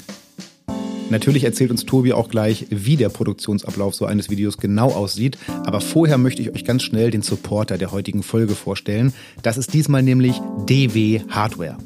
Das ist ja ein Punkt, dessen Wichtigkeit gern mal vergessen wird. Wenn man ein Schlagzeug so aus der Ferne betrachtet, dann sieht man die Trommeln, die Becken, die fallen richtig schön ins Auge und die sollen ja auch auffällig sein. Aber natürlich gehören zu einem Schlagzeug auch noch andere wesentliche Dinge wie die Fälle oder eben die Hardware. Zu den innovativsten und am häufigsten genutzten Hardwareherstellern gehört Drum Workshop, also DW, DW. Deren Oberklasse-Niveau beschränkt sich keineswegs auf die Trommeln, die sie bauen. Sie sind auch im Bereich Hardware absolute Top-Liga, nicht zuletzt, weil die Ingenieure und EntwicklerInnen den Profis zuhören und ihre Wünsche umsetzen. Und weil sie auch selbst SchlagzeugerInnen und AnwenderInnen sind. Viele namhafte KünstlerInnen ziehen nicht selten DW-Hardware der hauseigenen Hardware ihres Schlagzeugpartners bei Beckenständern, Racks, diversen Add-ons und vor allem Fußmaschinen und Pedalen vor. Der Grund ist für viele ein ganz pragmatischer. DW-Hardware ist stabil und hochwertig verarbeitet, eignet sich also ideal für das Tourleben. Hier hängt man gern seine teuren Drums und Becken, egal von welcher Marke, dran. Natürlich nutzt Tobi auch seit langem DW-Hardware, einfach weil er damit sein Setup perfekt einstellen kann, die Pedale sich in ihrem Spielverhalten für ihn einfach am besten anfühlen und die Racks einfach zu installieren und stabil sind. Vielen Dank an DW Hardware für den Support der heutigen Folge und damit geht's jetzt zurück zu Tobi und zu seinen YouTube-Produktionen. Ähm, lass uns mal in so eine Produktion reingehen, Voll. weil das ist ja, ähm, also ich habe ich hab das mal so für mich skizziert, weil ich gedacht habe, wie läuft sowas ab und äh, ich, ich skizziere mal und du sagst mal, stimmt, stimmt nicht. Ne? Also ich würde sagen, also wenn es so losgeht mit irgendwie, du suchst einen Song, also eine Songauswahl. Irgendwie muss ja am Anfang eine Songauswahl stehen, äh, dann machst du aus dem Song irgendwie ein Arrangement, dann äh, wählst du in dem Rahmen vielleicht noch irgendwie aus, welche GastmusikerInnen dabei sind. Ähm, dann musst du das ganze Ding ja irgendwie üben. Du musst es ja auch spielen können. Ja. Dann musst du es einspielen, musst es mix, also mit du meine ich ja wirklich nicht allgemein jemand, sondern wirklich du Ja. in dem Fall. Immer Du musst das Ganze mixen und mastern. Ja. Du musst das Video produzieren, beziehungsweise das habe ich in meinem Ablauf ja gar nicht mit drinstehen. Du musst ja auch das Video, äh, also musst ja quasi vorher ein Drehbuch schreiben oder zumindest Mhm. eine, eine visuelle Vision haben. Ja. Ähm, du musst das Video produzieren, du musst das Video editieren, dann irgendwann, und wir haben vorhin schon drüber gesprochen, musst du es raushauen und dann geht das Marketing los. Mhm. So stelle ich mir im Groben in wenigen Worten den Ablauf von so einem Video vor. Genau, und das sind zwei Wochen. Und Gitarre selber einspielen bei viele. Also Ja, da müssen wir auch noch drüber sprechen, warum du das eigentlich kannst. Aber, äh, aber nochmal Stück für Stück, wie, wie, wie, wie läuft denn so eine Songauswahl? Also klar, dass es mal ab und zu äh, sowas ist wie, äh, ich weiß damals zum Beispiel, äh, äh, dass ihr habt als, ich glaube noch mit Nils mal Atemlos von Helene Fischer Mhm. gecovert. Ich glaube, das war so ein, das war ein Fanvoting. war ein Fangvote, so genau so. Also Genau, sowas, ja. klar, das kann ich mir gut vorstellen. Aber so grundsätzlich, also so, wie läuft so ein, bleiben wir mal bei Bad Guy. Wie kamst du auf Bad Guy zum Beispiel? Wie läuft sowas Ähm, ab in deinem Kopf? Also die, die ideale Titel sind natürlich ähm, die, die die Radiocharts dominieren. Also wenn der Song jeden Tag irgendwie 100.000 Mal im Radio kommt, dann so einen Song musst du machen eigentlich. Kommst du nicht drum rum. Ähm, das war bei Bad Guy irgendwie das. Aber ich habe den auch gehört und dachte so, ey, geil, cooler Song. Und idealerweise hat man gleich so Inspirationen und hört schon so Parts, so, ey, mach mal hier und dann die Gitarren da und Breakdown. Und du hast einfach schon eine ganz klare Vorstellung, wie du jetzt da gerade Drums oder Gitarren irgendwas äh, anders haben möchtest. Ja, aber dann musst du diese Vorstellung ja irgendwie, der musst du jetzt ja einen Rahmen geben. Genau. Und Weil wenn ich die Arrangements höre, also du spielst tatsächlich das meiste selber ein. im Ja. Normalfall? Also äh, mit, mittlerweile alles, nur die aller, äh, wie sagt man da, die, wir haben ja die alten Songs, die mit Nils damals waren, die haben wir nochmal neu aufgenommen. Da hat jemand anders die Gitarren einfach aufgenommen, dass es schneller geht, weil ich ja mixen, mastern, editieren, Ja, okay. alles selber machen muss. Aber sonst, wenn du jetzt einen neuen Song machst, machst du einfach Alles selber. So. Das heißt, Seit, äh, seit 2018 ist alles von mir eingespielt. ja, Genau. das heißt, du kannst jetzt ja auch nicht mal eben so, also das muss ja vorher strukturiert sein. Die, Ja. die Riffs und die, also die, die Drumlicks, die Gitarrenriffs, das ist alles so aufeinander abgestimmt, äh, die Hits, die Breakdowns. Äh, Ja. das, so, wie, wie läuft das? Wie machst du das? Ähm, ich habe den Song dann in, in Logic Pro X verwende ich als äh, DAW. Da habe ich dann den Song drin, programmiere mal so, oh la la, die Drums, die ich im Kopf habe. Ähm, und dann ist es so, ein- so ein Wechselspiel zwischen, ich habe irgendwie einen Gitarrenriff, das ich da einspielen will, und spiele das mal einfach ein, Drums dazu. Ähm, viel ist natürlich Schlagzeug, wo ich programmiere, ähm, wo ich dann erstmal so die Idee, einfach Layout. Und da passiert dann ganz viel. Dann ändere ich irgendwie das Kickdrum-Pattern, spiele nochmal andere Gitarrenriffs, probiere viel aus. Ähm, Also im Prinzip so, wie viele von uns auch schon lange sich an Songs, teilweise auch im Songwriting, an ihrer DAW zu Hause auf dem Laptop mal versucht Ja. haben. Man bastelt so ein bisschen hier Ja. mit MIDI da und so und so kommt deine, de, deine Struktur da raus. Ganz genau. Und, und äh, was, was jetzt bei meiner Herangehensweise ist, ist wirklich eigentlich von null einen neuen Song schreiben. Weil viele das so ein bisschen belächeln oder auch so deine erste ähm, Covern. Re Reaktion so, ja, Cover geil, Junge, ist ja voll spannend. Ähm, also da ist mein, oder war unser Anspruch schon immer anders, dass wir sagen, äh, die Riffs und alles, das soll eigentlich für sich alleine funktionieren.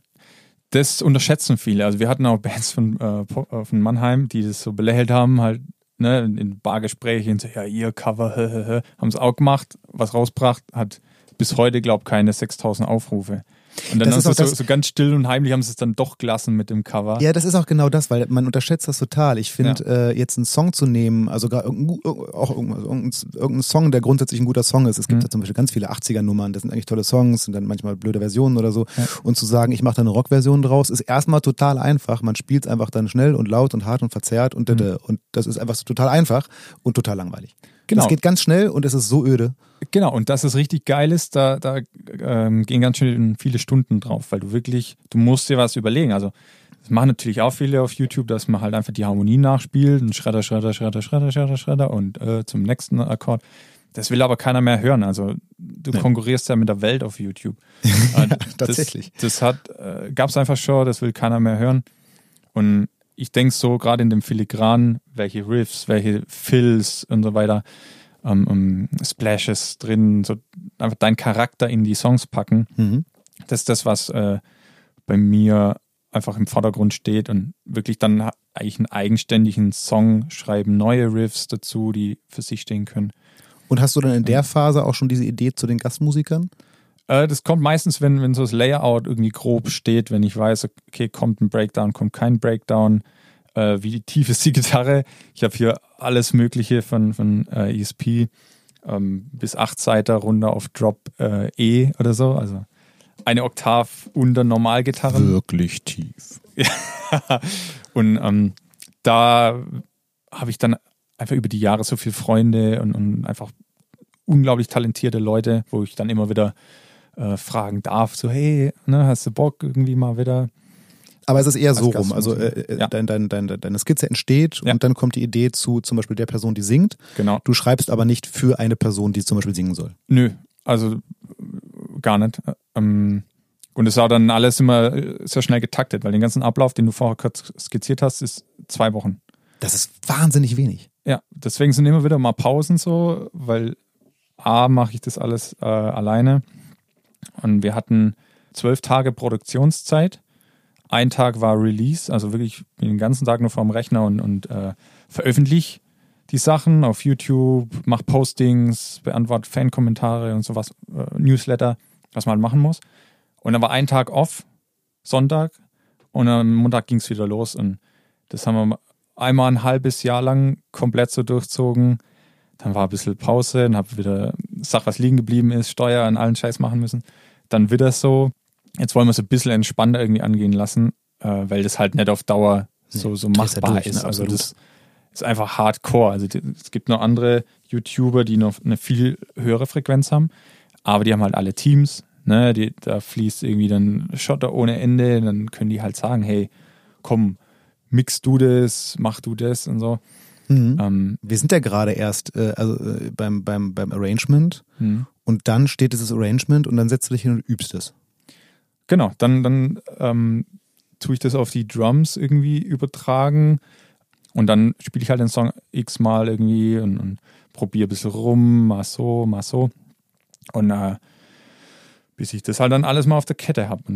Und dann, also es wird eingespielt und das Mhm. Video produziert. Zum Video produzieren kommen wir gleich nochmal, aber mir ist aufgefallen, wie ist denn das? Also man sieht es im Video, aber nicht dich tatsächlich gerade den Song einspielen.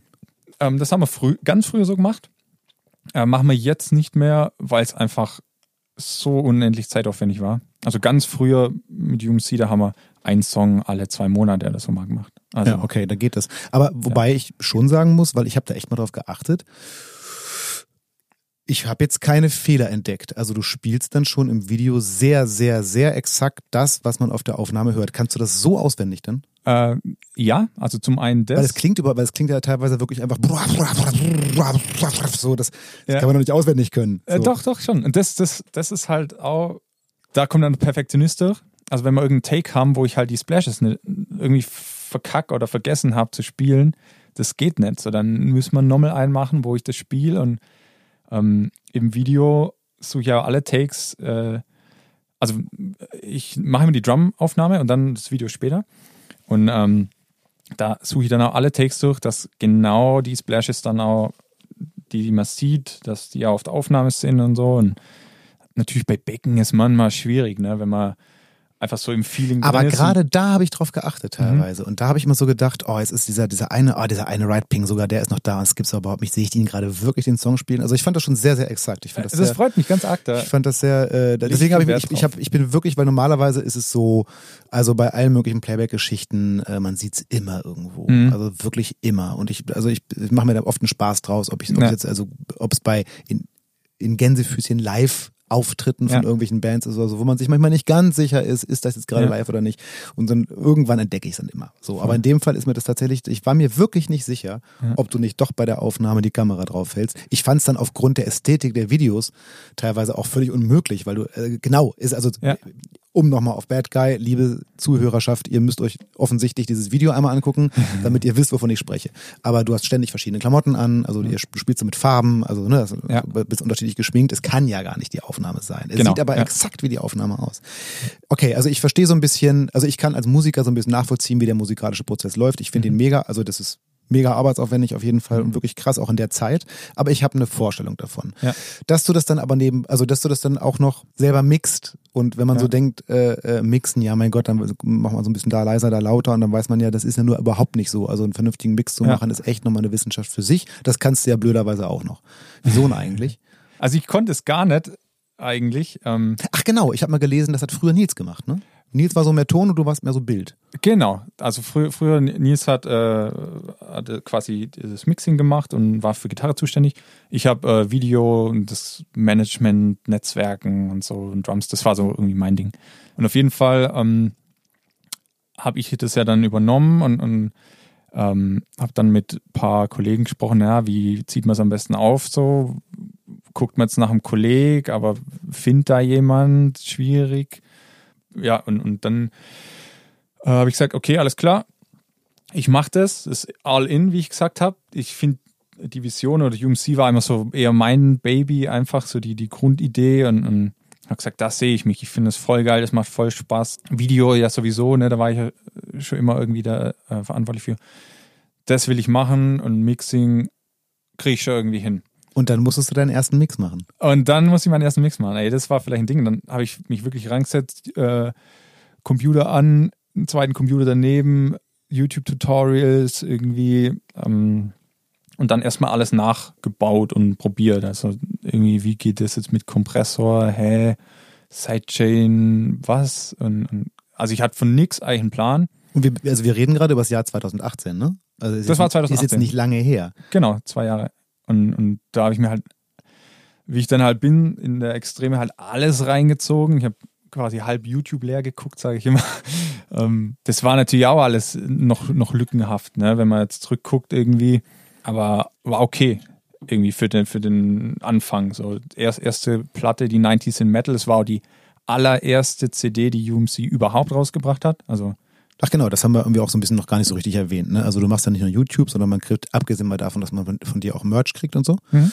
hast du auch richtig Platten gemacht. Also diese 90s in Metal, also du hast 90er-Songs genommen genau. und die in Metal gepackt. Genau, was genau. streckenweise wirklich sehr lustig ist, muss ich sagen. Und auch äh, wirklich cool. Äh, da ist, äh, was habe ich denn gerade? Captain Jack ist da, glaube ich, drauf. Genau, Ne? Captain Jack ist so der. Genau, sehr, da ich habe mir gestern noch das Radio Video auch angeschaut, genau, auch äh, wirklich sehr fein. Und äh, da singt auch deine Frau, ne? Genau. Und da muss ich, wirklich sagen, als sie angefangen hat, das zu singen, habe ich gedacht, ach krass, war die damals die Sängerin von Captain Jack? Das Ne? klang ja auch genial, so total krass. Äh, war sie aber nicht, ne? Nee, nee, äh, bitte, nee. Dankeschön. ähm, äh, genau, die 90s in Metal und äh, dann hast du äh, jetzt auch gerade noch eine so eine Plattenselektion rausgebracht vor kurzem. Äh, sag mal kurz dazu was, da gibt's drei. Genau, also drei, drei Alben haben wir dann jetzt voll auf CD gepackt. Äh, Chapter 1, das sind so die ganz alten Songs. Äh, Also das sind die Sachen, die du für YouTube gemacht hast und jetzt nochmal sozusagen als Platte. Genau, als, als kaufen, streamen und so kann. Full-Band-Cover alles selber aufgenommen, weil nur so darfst du es veröffentlichen. Also du darfst den Originalsong nicht drin haben. Ja, Im- stimmt, das habt ihr ganz früher mal gemacht. ne? Genau, das- Originalstimmen, ne? Und das darf man einfach nicht. Oh, das ist übrigens interessant. Da müssen wir uns nachher noch, noch drüber unterhalten, wie eigentlich dieser ganze restliche, äh, rechtliche As- Aspekt ist. Da wurde ich nämlich häufiger nachgefragt. Mensch, frag dir noch mal, wie ist denn das mit dem Covern und so. Das machen wir mal nachher. Ähm, äh, jetzt sind wir aber ganz kurz, wir sind mit dem, wir haben wir haben es noch, wir haben es eigentlich den, den Produktionsablauf fast durch, aber wir sind gerade so schön kurz bei den Platten, deswegen lass uns kurz drüber sprechen. Also 90s in Metal, dann diese drei Chapter, das heißt Genau, sozusagen Chapter eins, deine, deine, deine YouTube-Phasen in drei Chapters. Genau. Äh, das war jetzt gerade das letzte. Das habe ich auch vor kurzem noch gesehen. Kann ich mich erinnern in deiner Insta-Story. Mhm. Und kommt da jetzt, also wann kommt, wie, wie, wie ist dein Veröffentlichungsrhythmus, was Platten so angeht? Ähm, also ich schaffe eigentlich pro Jahr zwei Alben. Oha, das ist ja nicht so. Oh gut, okay, du produzierst viel für YouTube, da bleibt natürlich auch für die Platten ordentlich was hängen, klar. Das heißt, Chapter 3 war jetzt ja so, wann war das Herbst sowas? Ende letzten Jahres? Herbst, Genau. sowas so? Dann bist du ja, pff, na, so im Frühling wieder dran. Ja, absolut. Und da, da bin ich jetzt gerade dran, äh, 90s in Metal 2 zu machen. Da habe ich schon äh, den ersten Song. Äh, da muss ich immer gut lachen, wenn ich da nur dran denke. Ähm, Komm, exklusiv für unsere Hörer, was wird's? Ja, Komm, komm. Der allererste ist äh, ähm, Barbie Girl. der wird richtig witzig. Der wird richtig witzig. Ähm, ja, und das ist so, ich meine, als, als Solo-Selbstständiger da, wenn du immer allein da produzierst, äh, durchlebst du auch deine verschiedenen Phasen. Und jetzt, jetzt versuche ich gerade einfach so den Spaß wieder reinzubringen, ne? weil das einfach, äh, da rennt man sich schon ein bisschen in den Boden ähm, mit dem ganzen YouTube und, und so viel Arbeitslast, so viel Baustellen gleichzeitig immer. Äh, und jetzt versuche ich einfach, hey, scheiß drauf, so wie am Anfang einfach nur was Nehm- Spaß macht. Nehmen wir wieder die lustigste Phase, das lustigste Jahrzehnt an Musik, das es gab. Genau, einfach, was soll sie auf die Fresse und Ah, geil.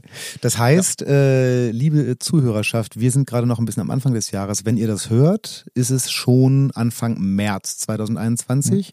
Mit ein bisschen Glück dauert es gar nicht mehr so lange.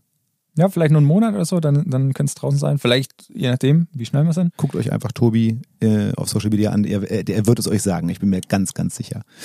Okay, also dieser ganze Prozess. Du hast gesagt, Video, also konntest du vorher schon, ist jetzt aber auch nicht so, dass du jetzt mal eine eine Kamera in den Raum stellst und dich abfilmst. Da ist auch echt eine äh, Ästhetik drin, die sind wirklich ziemlich cool editiert. Ich kann mir nicht vorstellen, wie viele Takes du an Video, jetzt gar nicht an Musik, an Video äh, einspielst, bevor du so ein Video, bevor du das Schnittmaterial hast. Ja.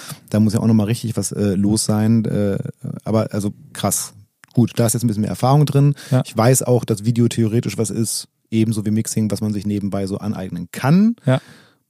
Also ich, ich glaube, Mixing noch ein bisschen weniger, weil du halt das Ohr dafür haben musst. Da hast du dann ein Limit irgendwann, da wo du dann deinen dein, äh, musikalischen Horizont irgendwo durch viel Hören Mhm. trainieren musst. Ich glaube auch in beiden Fällen Ja, gut, natürlich, Video aber ich habe auch, ne? Genau. Du musst einfach schon so ein Feeling haben für Schnitt, du musst Schnitte gesehen haben. irgendwie. Ja, das ist eine, aber auf der anderen Seite musst du in beiden Fällen ja auch echtes technisches Know-how haben. Also dann irgendwann Mhm. musst du einen Plan darüber haben, welche, äh, wirklich für beides, welche Plugins, welche Geräte funktionieren wie, wie, wie klingt was, wie erreiche ich, Ja. wie, ich will von da nach da, aber wie komme ich da hin? So, also Ja. ist in beiden Fällen ja schon, das muss, muss man sich ja schon in viele Details einarbeiten. Äh, kann ich mal so sagen, hast du gemacht und also sieht man ja äh, auch in der Qualität deiner Videos. Wahrscheinlich ist es ein bisschen auch das, was mich dann dabei hält, wenn ich vorhin gesagt habe, ich bleib so lange drauf hängen, Mhm. dass man echt auf ziemlich hohem Level die ganze Zeit ähm, bestrahlt wird. So, also man sieht es ja nicht ein lustiges Video, wo man denkt, ja, das Video ist an sich nicht so geil gemacht, aber es ist lustig, so, dafür Ja. guckt man sich mal zwei an, aber nicht eine Stunde. So, Aber das, das ist schon. witzig, dass du das sagst. Also freut mich, dass, dass sich das irgendwie da kickt bei den Videos. Äh, ich habe nicht eine andere Meinung ähm, von so Marketing-Seminaren irgendwie gehört, äh, wo die gesagt haben, guckt euch mal an, wo ihr selber bei äh, Facebook, Instagram hängen bleibt. Welche Videos sind viral? Das sind meistens Handyaufnahmen, wo einer das Handy aus der Tasche gezogen hat, draufgehalten hat und ähm, ja, das so Ja. formuliert, normale Menschen was Außergewöhnliches Ja, leisten. einmal. Also, das stimmt, einmal. Also, wenn du jetzt so ein Ding raushauen würdest, einmal würde das stimmen. Hm. Äh, aber nicht, wenn es thematisch so lange auf so einem YouTube-Kanal, also so, ich würde jetzt nicht, ähm, Zehn Handyvideos. nee, genau, Ja, würde ich mir aber nicht angucken. Es gibt diesen, dieses eine Handyvideo, das echt mal viral geht, auf jeden Mhm. Fall. Aber wenn derselbe Typ das zweite raushaut, ist Ja. es so, nee, dann nicht mehr. Und also es ist ja schon, es also ist jetzt nur meine Interpretation. Es ist mir so passiert. Ich kann, ich kann nur sagen, es ist mir passiert und Ja. ich versuche die ganze rauszufinden, warum es mir passiert ist, weil es passiert mir auf YouTube eigentlich nicht. Ja. Äh, und äh, in dem Fall glaube ich, dass es tatsächlich, natürlich ist, ist es das, um mal ein Dieter Bohlen-Pamphlet zu sagen, äh, das Gesamtpaket. Mhm. Also es ist schon natürlich auch der musikalische Output, der da rauskommt. Ja. Es sind die Songs, wie sie mir gefallen oder nicht gefallen, aber das ästhetische Gesamtbild tut schon einiges dafür, dass ich da auch gerne hängen bleibe, weil ich Ja. dann irgendwie, also ich gucke dann eher schon quasi Fernsehen Mhm. in dem Moment so. Also es ist so ein bisschen dann mein MTV und dann Okay, möchte ich aber auch gewisse Qualität haben und das klappt. Aber das finde ich, finde ich spannend, weil ich es immer so hinterfrage. Und also, so wie wir sprechen, das, deine Meinung nehme ich auf jeden Fall ein Schwamm mit. Wir können es ja noch ein bisschen aufmachen. Liebe ZuhörerInnen, wie wär's, wenn ihr mal eine Meinung dazu kundtut? Gerne bei uns in die Kommentare, gerne kleistert Tobis äh, Kanäle voll, den interessiert das. Und äh, lass Ja. uns mal rausfinden, woran es liegt, dass man da vielleicht dran hängen bleibt. Oder was guckt ihr euch lieber an? Oder warum er wegklickt. Oder warum ihr, genau, oder, oder warum ihr wegklickt. Genau. Ja. Auch wenn ihr den äh, UMC-Kanal anschaut und weggeklickt habt und gedacht habt, nee, ist nicht meins. Wieso denn das? Auch interessant. Absolut. Du hast ganz vergessen zu erwähnen, wo du eigentlich gelernt hast, nebenbei noch so Gitarre zu spielen, weil du spielst die ganzen Gitarren. Das ist jetzt auch nicht gerade, ist nicht banal, was du da machst. Mhm. Äh, du bist ja nun mal gelernter Schlagzeuger, Ja. bitteschön, ja. Wieso kannst du nur noch Gitarre spielen? Was soll das denn? Also muss man ehrlich sagen, Gitarre ist überschaubar, so was ich da äh, von mir geben kann. Ähm, wir haben damals im Studium musste man ein äh, Nebenfach machen und dann einfach als Mettler Gitarre natürlich naheliegend. Habe meine ersten Anfänge da gehabt. Das irgendwie eher Schleifengast und dann jetzt 2017, 18 das halt aufgegriffen, weil ich halt einfach in, ins äh, kalte Wasser gesprungen bin und gesagt, okay, ich mache das, ich spiele jetzt auch Gitarren, irgendwie kriege ich hin. Genau, ich editiere relativ viel, also ich kann die schon spielen, ne? muss man jetzt einfach mal sagen, das geht schon, was ich da spiele, das kann ich ja, äh, kann ich ja spielen. Aber wie eigentlich jeder Studio-Gitarrist oder alle Metal-Leute, ist dann auch Editing einfach dabei. So, das ist einfach Ja. so. Also für die Zuhörer, das heißt, der eine Take, da klang es am Anfang ganz gut und dann Ganz ist ein kleiner genau. Störton drin. Beim zweiten Take ist hinten das Ref gut, aber vorne nicht so gut und dann kann, nimmt man die beiden, schneidet sie zusammen und daraus wird dann das eine komplett gute Riff. Das, Genau. Das meint Editing. Genau, also für äh, die ersten Platten, also Chapter 2 war viel Editing mit DI-Signalen. Ähm, Chapter 3 ist sehr viel einfach gespielt, also gar nicht mehr so viel Editing, weil ich dann auch schon ein bisschen besser geworden bin an der Gitarre. Ja, also ganz viele bekannte Metal-Produzenten sagen auch, Leute, jede Metal-Produktion, je, jedes Album, das ihr geil findet, egal, das könnt ihr alle in die Kommentare schreiben oder so, die ihr geil findet, 99% der Metal-Alben sind einfach editiert. Das ist heutzutage die Klangästhetik und die, die besten Musiker der Welt werden einfach editiert. So Ralf Guske, der bekannt ist als unglaubliche Time Machine und Film Machine, der wird halt editiert. So, da ist nachher über 70 Prozent editiert, wenn der auf irgendeinem äh, Pop-Album spielt. Ja, aber es ist ja wirklich so, ne? Dieses Ding, äh, wenn man sich dann die Bands, äh, dieselben Bands, die eben so eine editierte Platte rausgebracht haben, dann live anschaut, denkt man, ja, ist ja der Hammer und die wiegen das live auf die Bühne bringen und das, das können die doch spielen, das ist doch Mhm. Ja. so, ne? Aber es ist tatsächlich eben nicht so, weil diese ganz kleinen Kleinigkeiten, die Mhm. das beim den Live-Sound dann ausmachen, diese Seite, die dann nochmal mitgeschwungen ist, was einen live überhaupt nicht stört, Ja. äh, dieses Becken, das einmal an der falschen Stelle geklungen hat oder auch dann für live eigentlich an der richtigen, aber Ja. so, äh, das sind die Sachen, die sind live überhaupt kein Problem, aber heutzutage passen sie einfach nicht mehr auf Und- zeitgenössische Produktion. Und genau die Leute, die dann immer in die Kommentare das so, so äh, Editing ist so doof, sind die gleichen, die nicht editierte Songs in der Playlist weiterschalten. Weil das ist einfach die Klangästhetik. Die Leute sind durch Radio, alles muss halt fett und voluminös und vor allem Stimmen, weißt da wird so schnell geurteilt, so, hey, die, die hat so ein Volumen, die klingt so toll irgendwie. Ähm, ja, hey, weil halt die Stimme irgendwie achtfach gelayert ist. So, ich habe so Popproduktionen gesehen oder ein Kumpel, der, der hat mir das gezeigt, wie man äh, Vocals editiert und, und demnach mache ich es jetzt auch. Das sind halt im Refrain kann es halt sein, dass halt bis zu 16-fach die Stimme läuft. Natürlich naja, und ja heutzutage, und heutzutage muss man auch mal sagen, nicht nur in, auf der Produktion. Ne? Also ich ja. kann mich gut daran erinnern, das letzte Mal ist ein Weilchen her, äh, nicht so, so alt bin ich noch nicht, noch nicht so lange, aber ist ein Weilchen her, dass ich das letzte Mal auf dem Live-Festival war. Aber ähm, ich kann mich daran erinnern, dass auf diesem Festival eine einzige Band, wirklich eine einzige Band ohne Zuspieler gespielt hat. Hm. Das waren erstaunlicherweise die Toten Hosen. Ah die waren Headliner und das war die einzige Band, die ohne ja. irgendwelche Sachen, die vom Band, also die meisten Bands spielen ja nicht mit viel vom Band, aber dann kommt hier mal ein Stimmchen und da doch nochmal eine zweite Gitarre oder so, ja. die so ein bisschen, so ein kleines bisschen an diesen CD-Sound randrücken. Mhm. Und als die Toten Hosen gespielt haben, hatte man in den ersten fünf Minuten das Gefühl, da kommt ja, ist ja gar kein Druck, was ist denn da los? Mhm. Hä? Bis ich das geschnallt habe und bis man sich daran gewöhnt hat, dass die wirklich, wirklich live spielen, ohne ja. irgendwas vom Band. Ja. Aber das war total krass. Drei Tage Live-Festival, letzte Band, Headliner Toten Hosen und das war die erste Band, die ohne irgendwas gespielt hat. Finde ich richtig geil. Also, ich meine, ich benutze natürlich auch viele Spuren und, und so. Also, weiß ich, in den in Tracks dann bis zu 160, 170 Spuren. Äh, also Vollgas. Ähm, aber ich finde es immer richtig geil, wenn Bands einfach nur irgendwie die vier Instrumente, die sie sind, so spielen. Ist eine eigene Herausforderung, muss man sagen, ne? weil der Schritt zu, ja. Ah, komm, da können wir ja, komm, wir lassen nur, wir lassen nur diesen, diesen Shaker, den lassen wir vom Band laufen. Jetzt läuft das ja. Band ja eh, ja, komm, dann können wir diese eine Gitarre, komm, dann können wir die Gitarre auch noch. So, das, das geht ja ganz schnell. Ist die Ab Tür einmal offen. Absolut. Und, und heute in der Popwelt, da überzeugen die Bands halt viel auch über Klangästhetik. Also, ja. sei es dann einfach ein Song ist dann nicht mehr äh, wegen der, wegen der Harmonie oder der geilen Akkordfolge so geil oder bleibt die im Ohr, wie man halt, wie halt frühere Songs, wo alle immer noch schwärmen und sagen, hey, das war doch ein toller Song. Da war halt das alles ausgeklügelt, äh, die Melodien und, und, wie alles zusammenarbeitet und so. Heute machst einfach ein fettes Streicherpad und ein bisschen Synthes dazu. Ja, ich weiß genau, was du meinst. Und dann kannst du halt Songs, halt einfach vier Akkorde schon durchschrammeln und Ja, aber das sind fett. diese Songs, die man auch nicht, das sind diese Songs, die man nicht gecovert kriegt, weil man, wenn man sie, also wenn man sie nicht gecovert kriegt im Sinne von, äh, ich kann mich bei gewissen Songs einfach nicht ans Klavier setzen und diesen Song spielen, weil mhm. das, was den Song ausmacht, diese fette Instrumentalhook und diese, diese Ästhetik, genau. kriege ich auf dem Klavier halt nicht rüber und dann merkt man, dass das, was ansonsten übrig bleibt, ja. nicht mehr so viel ist. Ganz genau. Ja. Tatsächlich, kann ich äh, gut nachvollziehen. Ich will das auch gar nicht, um Gottes Willen, nicht kleinreden. Das hat ja seine eigene, auch sein eigenes Ding, so diese Art zu produzieren. Mhm. Und auch Live-Zuspieler zu nutzen, kann ja. eine ganz tolle Ästhetik machen. Also so äh, gewisse Loop-Geschichten und so weiter. Also mhm. es, es, hat ja auch was für sich. Ich will das gar nicht kleinreden. Ich will nur, aber nur feststellen, dass wir da einfach im Gehör dran gewöhnt sind. Ja, das daher, ist absolut. Das wir kamen gerade von diesem Editing-Thema und das ist mhm. einfach, ähm, es, wir hören es alle so. Alle. Ja, so ist es. Außer vielleicht die Akustik-Blueser, die machen das noch anders. Ähm, Genau, bei der Gitarre war man, ne? warum das denn so ist. Genau. Editieren ja. und, und, so meine, meine Maxim mit UMC, wo ich es übernommen habe, habe ich mir gedacht, naja, das mag vielleicht jetzt im ersten Jahr nicht ganz so geil sein.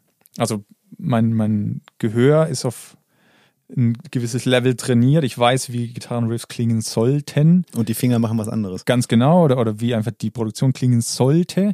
Ich weiß, ich krieg's nicht hin. Ähm, aber das ist schon mal gut, wenn man weiß, wo es hin soll. Ne? Dann, dann hast du irgendwie eine Richtung, wo du hinarbeitest.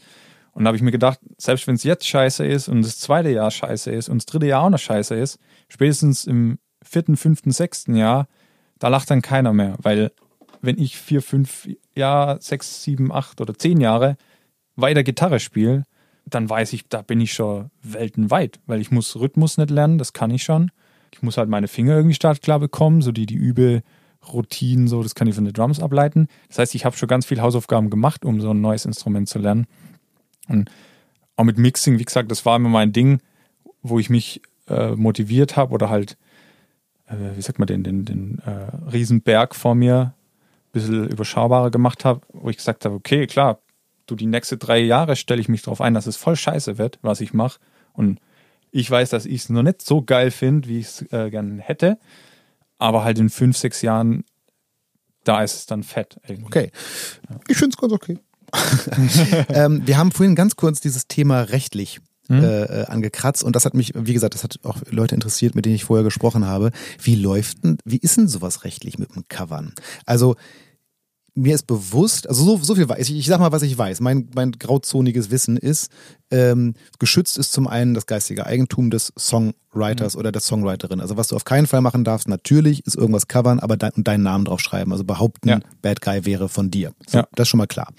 Dann ist auch ist geschützt das, ähm, ähm, das aufgenommene Produkt. Also das heißt, mhm. das, was mal irgendwann jemand aus diesem Song gemacht hat, auf, auf, auf eine Platte produziert hat, das ist auch geschützt. Also du darfst auch nicht einfach, logisch, sowieso nicht von CD irgendwas kopieren, auf ja. YouTube stellen und sagen, das von mir, das geht sowieso, das darfst du sowieso nicht. Und auch, darüber hast du vorhin gesprochen, auch nicht Teile davon. Also du darfst mhm. auch nicht die echte Drumspur von Song XY nehmen ja. oder die echte Gitarrenspur oder keine Ahnung, weil das ist geschützt. So. Aber wie ist es denn ansonsten? Also das heißt, kannst du, wenn du so ein, so ein Cover machst Musst du irgendwen fragen? Kann dir das irgendwer verbieten oder geht das einfach?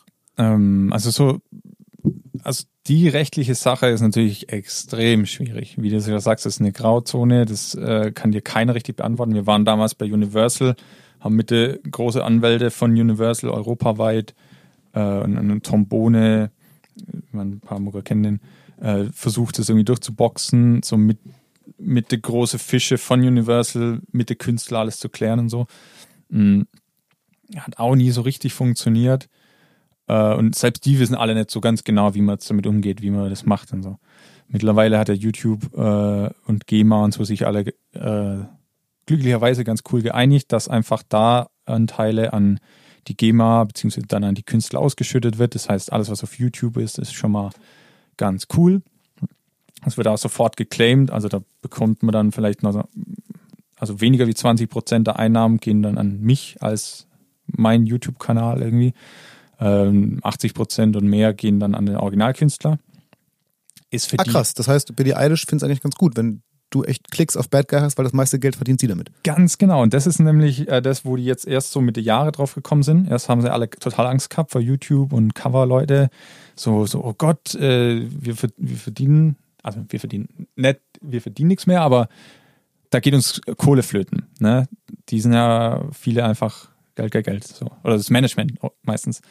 Ähm, Ist ja auch deren Job, muss man nun mal. Ganz genau, also zu Recht. Und ähm, da hatten die riesig Angst, haben auch teils Klagewellen und so losgetreten, wo wir immer verschont blieben sind. Auch viele von meinen Kollegen ist eigentlich nie wirklich was passiert.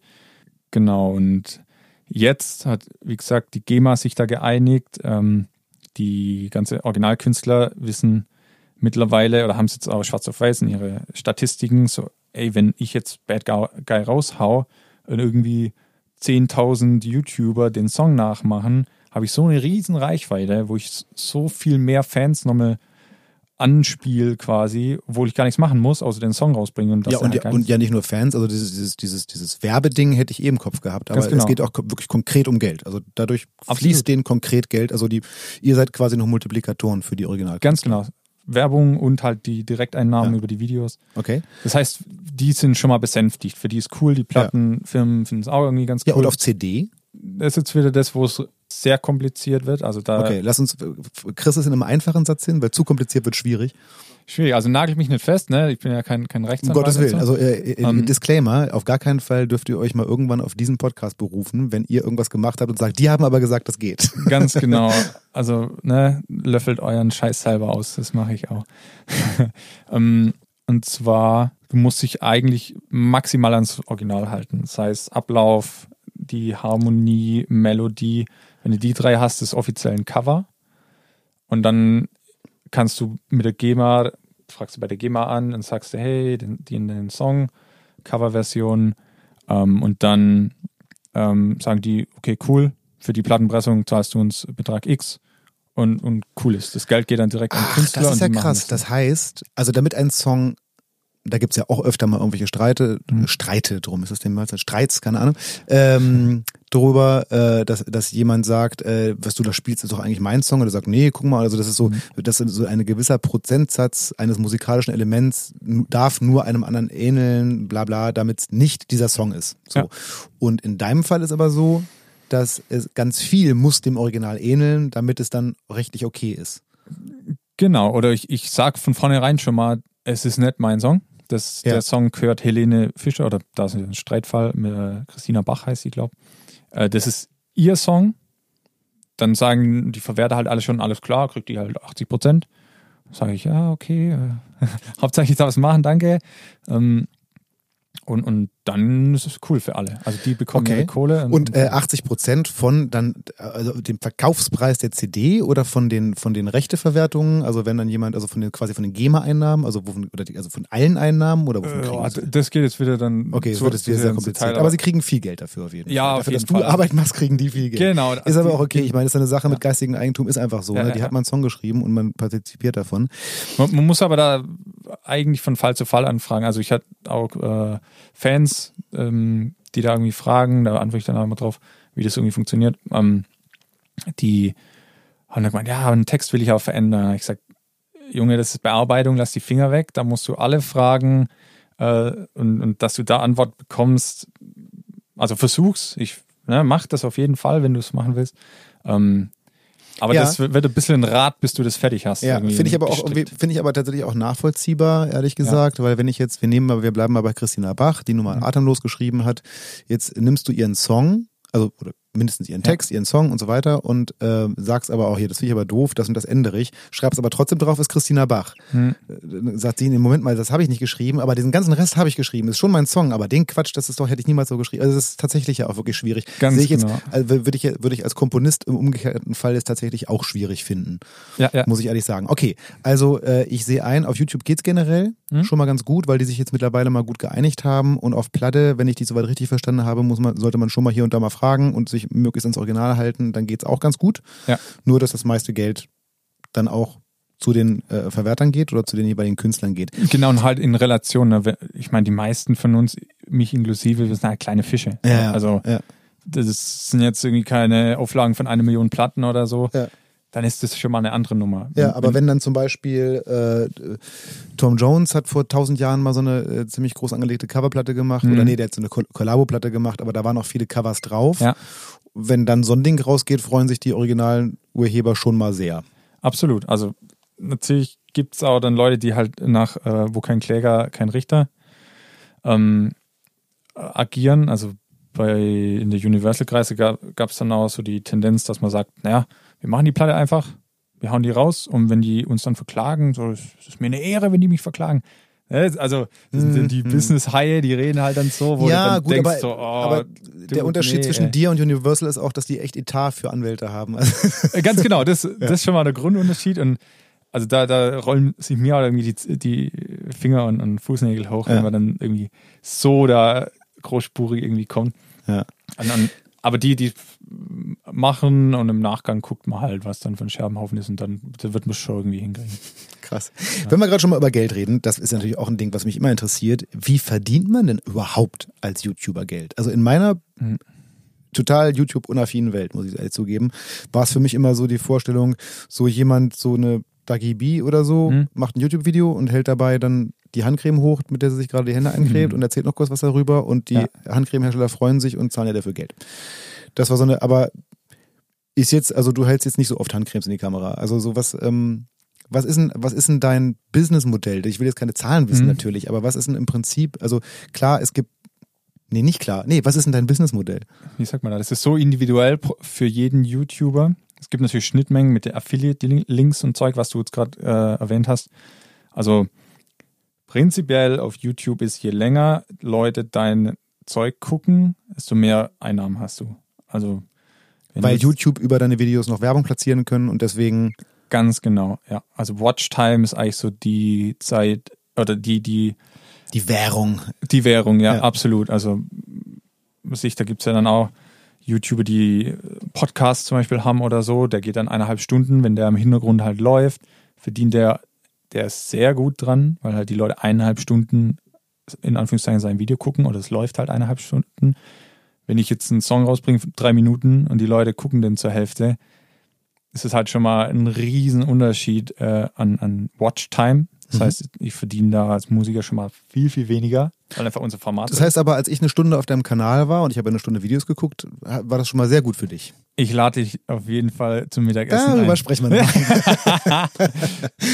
Nee, äh, das kriegst du nicht mal dafür, da kannst du dir ein Bombo davon kaufen. Also YouTube-Einnahmen, so als Musiker, Cover-Zeug, das kannst du eigentlich vergessen. Also das ist dann wirklich die, die Summe äh, aus aller alle Einkommensströme. Das klingt jetzt so verrückt und oh, was, mehrere Einkommensströme, sind wir jetzt bei. Nö, klingt gar nicht verrückt. Kann ich mir gut ähm, vorstellen. Also es gibt dieses, äh, können wir mal zusammenfassen. Es gibt generell diese YouTube-Einnahmen, die jetzt erstmal nicht so doll sind. Die gibt es, ist so ein Genau. Grundrauschen, aber ist Dann- nicht doll. Dann ist jetzt einfach für mich zu erkennen, es gibt Merch-Verkauf. Genau, Merchverkauf, halt T-Shirts, ähm, CDs, Sticker, was man Genau. halt hat. Was man ja auch erstmal, also klar, jeder kann irgendwie Merch machen oder das zum Verkauf Mhm. anbieten, aber es muss ja auch einen Grund geben, warum die Leute das kaufen. Das muss also irgendwie auch cool sein, du musst cool ja. sein, die Leute müssen das cool finden. Es müssen es cool finden, mit dem UMC-Cap rumzurennen. So. Genau. Okay. Dann hast du, was hast du noch? Die Streaming-Einnahmen, die je nachdem. Äh, Sprich, UMC läuft auf Apple, Spotify und so weiter und so fort. Genau, und genau. Wir wissen ja alle, dass das wahnsinnig viel Geld ist, was da pro Stream Extrem rumkommt. Extrem viel Geld. Ja. Ich glaube, pro Play 0,0000 0375. Ich habe nicht mitgeschrieben, aber es klang nicht viel. Genau. Dann, was hat man noch? Ähm, Patreon gibt es dann, das ist so eine neue Plattform. Quasi permanentes äh, Crowdfunding. Eher vergleichbar mit Trinkgeld, dass du pro Video kriegst du Trinkgeld. Das, du hast einfach deinen dein, dein Stammtisch an Leute, die sagen, ey, das finde ich richtig geil, was der macht. Ähm, für jedes neue Video oder wenn du wieder neu uns bespaßt, ähm, kriegst einen Euro oder so oder zwei Euro. Ah, okay. Also das heißt, im Prinzip ist es mehr oder weniger ein Spendenkonzept, aber Genau. es wird sozusagen der Weg vom Fan zu dir wird ein bisschen vereinfacht durch Patreon. Ganz genau. Und das ist so eh das ganze Modell von YouTube und, und wo ich mich sehe, ist einfach die Mittelsmänner rauscutten. Mhm. So kein, kein Management, kein Label, das irgendwie schon mal 90 Prozent deiner Einnahmen bekommt. Also das weiß ja jeder, dass du bei einer verkauften CD irgendwie zwischen 1 und 2 Euro maximal das ist diese Krux, Euro ne? Das ist diese Krux, die bekommst. ich immer wieder, die ich immer wieder erlebe. So natürlich meckern auch nicht ganz so unrecht äh, alle darüber, wie wenig man jetzt pro, pro, äh, pro Spotify-Stream bekommt. Ja. Wobei ja schon mal ein Vorteil ist, dass man ihn immer wieder bekommt, wenn gestreamt wird und nicht, wenn ich eine CD verkauft habe, habe ich Ja. den Song ja quasi nur einmal verkauft. Aber äh, ich habe immerhin durch die, äh, die Möglichkeit, also vorher wurde natürlich pro verkauftem Song viel mehr Geld generiert, das blieb Mhm. aber auch in viel mehr Händen hängen. Ja. So, und die willst du sozusagen zur Optimierung raus. Steve Vai hat mal erzählt, äh, sehr bekannter Gitarrist, äh, sehr großartiger Gitarrist, Steve Vai, der hat mal erzählt, der hat ein paar Platten gemacht mit großen Plattenfirmen, die wurden wahnsinnig groß verkauft. Und dann hat er irgendwann, ich weiß jetzt den Titel leider nicht, seine erste Platte unter Eigenregie, unter eigenem Label gemacht, Mhm. wurde viel weniger verkauft, also richtig viel weniger, weil er die ganze Maschinerie gar nicht hatte. Aber er meinte, er hat noch nie mit einer Platte so viel Geld verdient wie mit der, Mhm. weil halt die Plattenfirma nicht dazwischen war. Ganz genau. Und, und das eigentlich schlimm irgendwie. Das ist historisch gewachsen, habe ich mir bei äh, Verhandlungen immer sagen lassen. Da waren irgendwelche Punkte immer drin, dass äh, Naja, dass Plattenfirmen das gut argumentieren können, kann ich mir vorstellen. ja, ja, da war immer ein Punkt, da, da lach, muss ich jedes Mal immer noch drüber lachen. Ähm, ich kenne die, die äh, Vokabel gerade nämlich, ich darf ja aus, aus Verträgen nichts zitieren. Ähm, aber da ging es darum, dass äh, bei Schallplattenproduktion nochmal einer drüber guckt, dass die Nadel nicht raushüpft, wenn zu viel Bass drin ist, quasi das Plattenmastering. Und da habe ich damals gesagt, hä, wir wollen doch gar keine Schallplatten machen, wir machen doch gar keine Schallplatten, wir machen CDs und das ist eigentlich Vertragsinhalt. Ja, ja, aber das ist schon immer drin, das ist historisch gewachsen. Und, und da gehen dann halt mal locker 10% nochmal weg, so und, und das lauter so Zeug. Wir haben uns vorhin, es ist ja krass, äh, wir haben uns vorhin, äh, ich glaube, es war bevor die Aufnahme lief, haben wir uns so über, äh, über mit der Zeit gehen und Flexibilität und so. Das denkt man bei Plattenfirmen ja schon ab und zu so, Ja. uiuiui, Freunde. Ja, die, Also- die versuchen halt irgendwie alles nochmal rauszuholen, weil die, die sind ja einfach Business-Leute, einfach vorneweg. Und, und da na, bei, durfte ich damals halt früh mit äh, hinter solche Kulissen blicken und habe halt gesehen, okay, das ist nicht meine Welt. So, ich bin eigentlich ähm, von Grund auf un, un, wie sagt man, Fairness liebender Mensch. Also wenn ich einfach so wie sowas habe, da kann ich nicht damit umgehen. So das, da habe ich dann auch mit denen gesagt, Leute, ey, sorry, aber nicht mit mir. Das kommt da raus und so, das schreibe ich nicht. So, das macht keinen Sinn. Das ist einfach völliger Bullshit. Hat heute überhaupt nichts mehr zum Suchen, so historisch gewachsen. So. Nee, Mann. Schön. Und da, da hab ich, Haben sie es gemacht? der ist, äh, den haben sie nicht rausgenommen, in der Tat, aber wir haben woanders dann. Äh, Okay, also ihr habt einen Kompromiss gefunden. genau, genau. Okay. Sie haben gesagt, es war das sehr schwierig, aber deswegen, da, da konnte ich nicht mit und da wollte ich einfach dann nicht mehr partizipieren sein. Okay, also Geld verdienen war damals tückisch und ist jetzt irgendwie komplexer, würde ich mal behaupten. Ja, ist immer, Vielstromig. Immer noch zügig, aber äh, also mittlerweile trägt sich alles selber. Da bin ich ja schon mal Gott froh. Ne? Ich kann das machen, was ich, äh, wo ich einfach Bock drauf habe. Das macht Spaß. Irgendwie ich kann auch mal sagen, komm, heute spiele ich lieber mit meinem kleinen Sohn. Äh, Mache ich morgen. Das ist schon mal, wo ich mir dann immer wieder so reflektiere, so okay, eigentlich kannst du nicht für mehr hoffen oder dankbar sein. So, wo ist, wo ist irgendwie das Limit? So. Ja. Und denke ich mir halt jetzt, ne, mit Familie irgendwie Zeit verbringen. Ähm, ich kann irgendwie mir auch das, das neue Gitarren-Plugin für 40 Dollar irgendwie kaufen, ohne jetzt irgendwie nochmal den Geldbeutel umzudrehen. Ähm, das ist dann einfach, wo ich jetzt als Musiker-Nerd so sage, okay, eigentlich ist meine Zeit jetzt gerade so. Also für mich persönlich so in, in, gesprochen in äh, glücklich sein irgendwie und, und Zufriedenheit. Ich, ich übe das noch, ne, weil ich immer so ein sehr, sehr getriebener Mensch bin, ne, wie wir damals bei unserem ersten Kennenlernen äh, gesehen haben. Ähm, ähm, einfach mal reflektieren, okay, eigentlich ist alles richtig geil. So, auch, auch wenn das Studio nicht da wäre, das so ist eigentlich auch alles richtig geil. Eigentlich, ähm, ja, und das, das ist so, wo ich sage, mehr brauche ich jetzt eigentlich nicht. So, das trägt sich, ich darf UMC weitermachen, ich kann trommeln, ich spiele Gitarre, ich lerne Gitarre, was jetzt so für mich einfach so ein großes Ziel irgendwie ist, dass ich sage, ähm, also ich habe nicht an materialistische Dinge irgendwie so mein ähm, Lebensziel gesetzt, sondern wenn ich mal irgendwie mit, mit 50 Gitarre spielen kann und mein kleiner Knirps spielt Schlagzeug dazu und dann bin ich der glücklichste Daddy der Welt oder ähm, so in die Richtung einfach. Ich möchte einfach Gitarre spielen können, vielleicht mal noch singen irgendwie, Drums halt irgendwie mein Level zumindest halten oder wieder dahin kommen. Du hast mir jetzt so viele Stichworte gesagt, die ich einfach aufgreifen muss, weil Ja. du hast jetzt gerade so äh, Familie gesagt, du hast auch Singen gesagt und Ja. äh, solche Geschichten. Und äh, wir hatten das vorhin schon mal ganz kurz angesprochen. Deine Frau ist Teil deines Projekts, wirkt oft an deinen Songs als Sängerin mit. Mhm. Wie rum waren das? Hast du irgendwann diese wahnsinnig gute Sängerin abgegriffen oder hast du irgendwann gesagt, Schatz, du kannst doch so gut singen, willst du nicht mal in meinem Projekt mitsingen? Das war letzteres. Ähm, das ist immer witzig. Das, also da bekrümeln wir uns, äh, weil Fans natürlich das immer hier oder so interpretieren, ne? So, ah, jetzt was, ihr seid zusammen. Also Annalena, äh, wir waren schon zusammen vor dem, dass ich UMC alleine übernommen habe. Ja, also war vor da- 2018. Genau, genau. Jetzt müsste ich lügen, da kriege ich jetzt, glaube nee, Ärger kriege ich nicht, da lacht sie dann wieder nur. So, weil ich es nicht weiß, wenn Zu wir Recht. zusammengekommen sind. Zu Recht. Ja, absolut. Annalena, ich gebe dir jetzt, du, ihr, hört, ihr hört diesen Podcast ist hoffentlich zusammen, ich gebe dir jetzt hiermit recht. Lach bitte jetzt. Äh, voll. Ähm, also wir haben, wir haben uns schon weit vorher, äh, waren wir schon zusammen und hat das irgendwie die ganze Phasen alles mit, mitbekommen, miterlebt und so. Ähm, und dann war es halt so, okay, ich mache jetzt alles selber. Ich weiß nicht, wer drauf singt, äh, oder wer drauf singt. Also es muss Sänger geben. Und Annalena, finde ich, hat einfach eine tierische Stimme. Ja, auf jeden Fall. Deswegen auch der, ist der Gedanke, also es klingt jetzt nicht wie, sagen wir mal vorsichtig so, ich habe es jetzt schon mal ab und zu erlebt, dass äh, irgendwelche nahen Verwandten oder ähm, äh, äh, so mit in so ein Projekt geholt haben Mhm. wurden und so, ey, guck mal, sei es am, zum Beispiel am Gesang Ja. und ähm, um es mal vorsichtig auszudrücken, war jetzt oft auch mal zwei Augen zugedrückt, weil es halt Freundin oder Freund war. So. Absolut. Und in dem Fall habe ich gedacht, nee, klingt jetzt eigentlich mehr wie äh, mal eine richtig gute Sängerin an den Start gebracht und dann irgendwann gedacht, die ist ganz gut. so.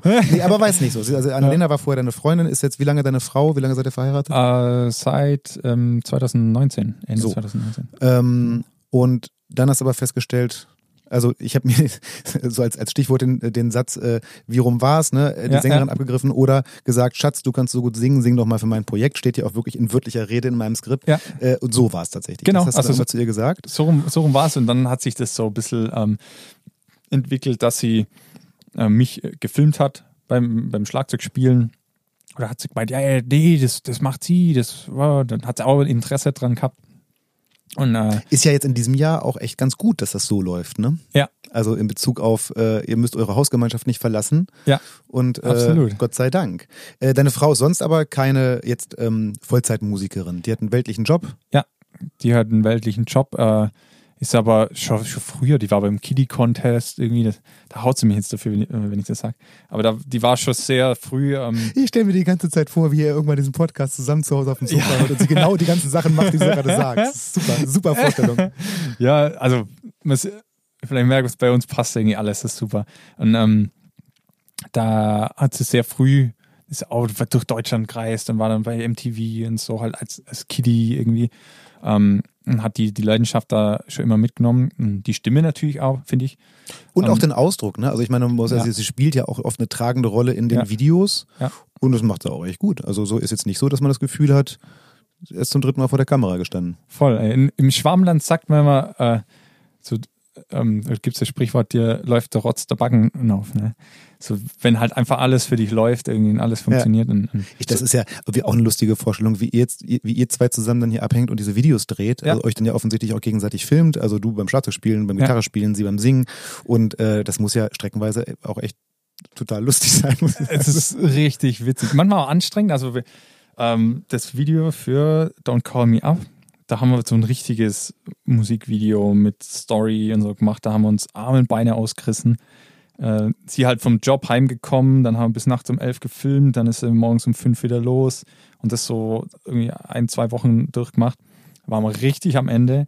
Und heute gucken wir es uns so gern an. Und so ist immer meine Devise: so, hey, wir bauen jetzt was für die Zukunft, wo wir dann irgendwann, äh, wenn Das ist doch der Hammer. Also die Vorstellung, ja mal im Ernst, Ja. ich meine, stell dir mal vor, irgendwann äh, euer Sohn ist aus dem Haus, ihr betreut irgendwann die Enkel, ja, mit, äh, äh, keine Ahnung, 75 Ja. und äh, guckt dann euch eure ganzen YouTube-Produktionen an. Das ist so der Hammer. Also Ganz ich meine, genau. So ist so- fantastisch. das ist so mein, meine große Vi- Vision, wo ich halt sage, das, ich glaube, das ist cool, was, ich, was Ja. man da macht. So. Das Großartig. ist richtig. Ja. Mensch, Tobi, jetzt äh, kennen wir uns schon so gut, ähm, aber ich finde noch nicht gut genug. Und bevor ich diesen Podcast beende, möchte ich gerne noch mal eine Sache mit dir machen, damit wir uns und die HörerInnen dich noch ein kleines bisschen besser kennenlernen. und zwar möchte ich gerne dich einladen, unser äh, Tontalk-Freundebuch auszufüllen. Das geht ja natürlich nicht schriftlich, das würde ja keiner sehen, deswegen machen wir es ähm, Es auditiv. geht nur nackt. Es geht nur nackt, genau. Achso, Geil. das habe ich jetzt, das habe ich jetzt, äh, liebes Publikum, wir haben die ganze Zeit nichts an. Das ist grundsätzlich so. Völlig ganz normal. Nein, äh, ich, vielleicht schneide ich das auch wieder raus. Nein, ich schneide nichts raus. Ähm, nein, ist ganz einfach. Ich lese dir diese Freundebuchfragen, die tatsächlich aus dem Freundebuch einer äh, damals Neunjährigen stammen, Okay. einfach runter vor und du sagst so schnell wie möglich die Antwort, die du jetzt reinschreiben würdest. Manchmal gibt es so Fragen in diesen Freundebüchern, da kann man tausend Antworten drauf geben, aber sag einfach die erste, die einfällt. Okay. Wird auch, es ist anfangs noch ganz einfach, es wird dann immer schwieriger. mein Name, Tobias Derer. mein Spitzname, Tobi. das ist naheliegend. Meine Haarfarbe, Ähm, hellbraun. meine Augenfarbe. Mm, grünbraun? War noch so ein Fragezeichen dran. Also wenn ich warte, dann kommen immer noch so zwei, drei andere Farbsprenkel. Ja, ja. Gut, Was man bei- Genau, lassen wir es bei Grünbraun. Ähm, meine Lieblingsstadt. Das ist meistens schon die erste fiese Frage. Ja, voll. Das war eine Tokio, fand ich ganz cool. Ja. Ey, das ist nicht das erste Mal, dass Tokio genannt wird in diesem Podcast. Ich finde Ja? so fies. Ihr, ihr turnen Musiker, ey. Weißt du so, ganz viele sind so, ja, also mh, äh, Heimatstadt oder so. Ja, ja. Oder ich war mal in Münster, war ganz toll oder so. So, und die ganzen Vögel, die durch die, Ge- die Gegend gerettet sind, da kommt dann so Tokio. Und wie gesagt, Tokio kommt tatsächlich mindestens zum zweiten, wenn nicht sogar schon zum dritten Mal in diesem Podcast vor. Ah, Wahnsinn. Äh, gut, also Tokio steht wirklich auf meiner Bucketliste. Ich werde das mal Muss man, ist geil. Ja. Äh, mein Lieblingsfach in der Schule. BK war das damals bei uns. What? Bildende Kunst. Ah, Also okay. Malen und sowas. Lieblingslehrerin. Oh. Wie heißt der nochmal? Unser Mathelehrer. Gilt. Mathelehrer? Ja. Genau, auf jeden Fall Mathelehrer gilt. Wer auch Der immer. Tobias Derer mal in Mathe unterrichtet hat. Ähm, Lieblingsfarbe. Ähm, mm, blau. Lieblingstier. Katze. Sehr sympathischer Mensch. Meine, jetzt bin ich wirklich sehr gespannt, meine Hobbys. Gibt keine Hobbys. Nein, doch, ich äh, mittlerweile seit, seit der Kleine auf der Welt ist äh, ferngesteuerte Autos wieder rausziehen. Ich war, also alles, was Pop-Ding früher war, äh, Yu-Gi-Oh!, das ganze Nerdzeug, Gaming, StarCraft, Warcraft. Echt? Alles. Äh, Im Ernst? Du bist so ein. Gamer? Wo nimmst du, wann hast du denn die Zeit bitte noch? Äh, Ich habe immer das Gefühl, man ist entweder Gamer oder man lebt. Äh, Ist es richtig? Also früher habe ich nur gegamed, deswegen Das kann überhaupt nicht sein, weil du hast ja früher Schlagzeug geübt. Also, hä? auch. Ey, das war witzig. Ich hatte, das ist ur, ur strange. Ich hatte einen Raum, wo mein Schlagzeug drin war und der Computer. Nein, im Ernst. Immer so der, in Teamspeak damals. Und so, ey, Tobi, spiel mal wieder was. Und dann habe ich so Beats gespielt. Und die war voll krass, was du da kannst. Und dann haben wir wieder irgendwie eine Runde Dota und Zeug alles gezockt. Also Wahnsinn. Jetzt gerade wieder ein bisschen mit meinem Bruder. Macht mega Bock. Ach, siehst du, ey, das ist ja, äh, das ist ja äh, sträflich übrigens äh, vernachlässigt worden, das Thema. Über deine Eltern haben wir gesprochen, aber über sowas wie Geschwister haben wir gar nicht gesprochen. Du hast einen Bruder? Ja.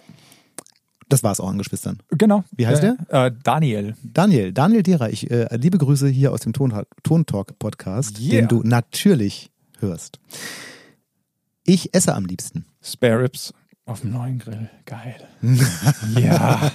Hau rein. Ja, ey. Tobi ist ein Spielzeugtyp. Äh, offensichtlich hast du einen neuen Grill. Ja, hat mir Annalena geschenkt. Oh, das ist schon deswegen beste Frau Den, der Welt. den habe ich Anna, nee, hat dir Annalena geschenkt. Annalena hat mir den Okay, geschenkt zum, zum 30er.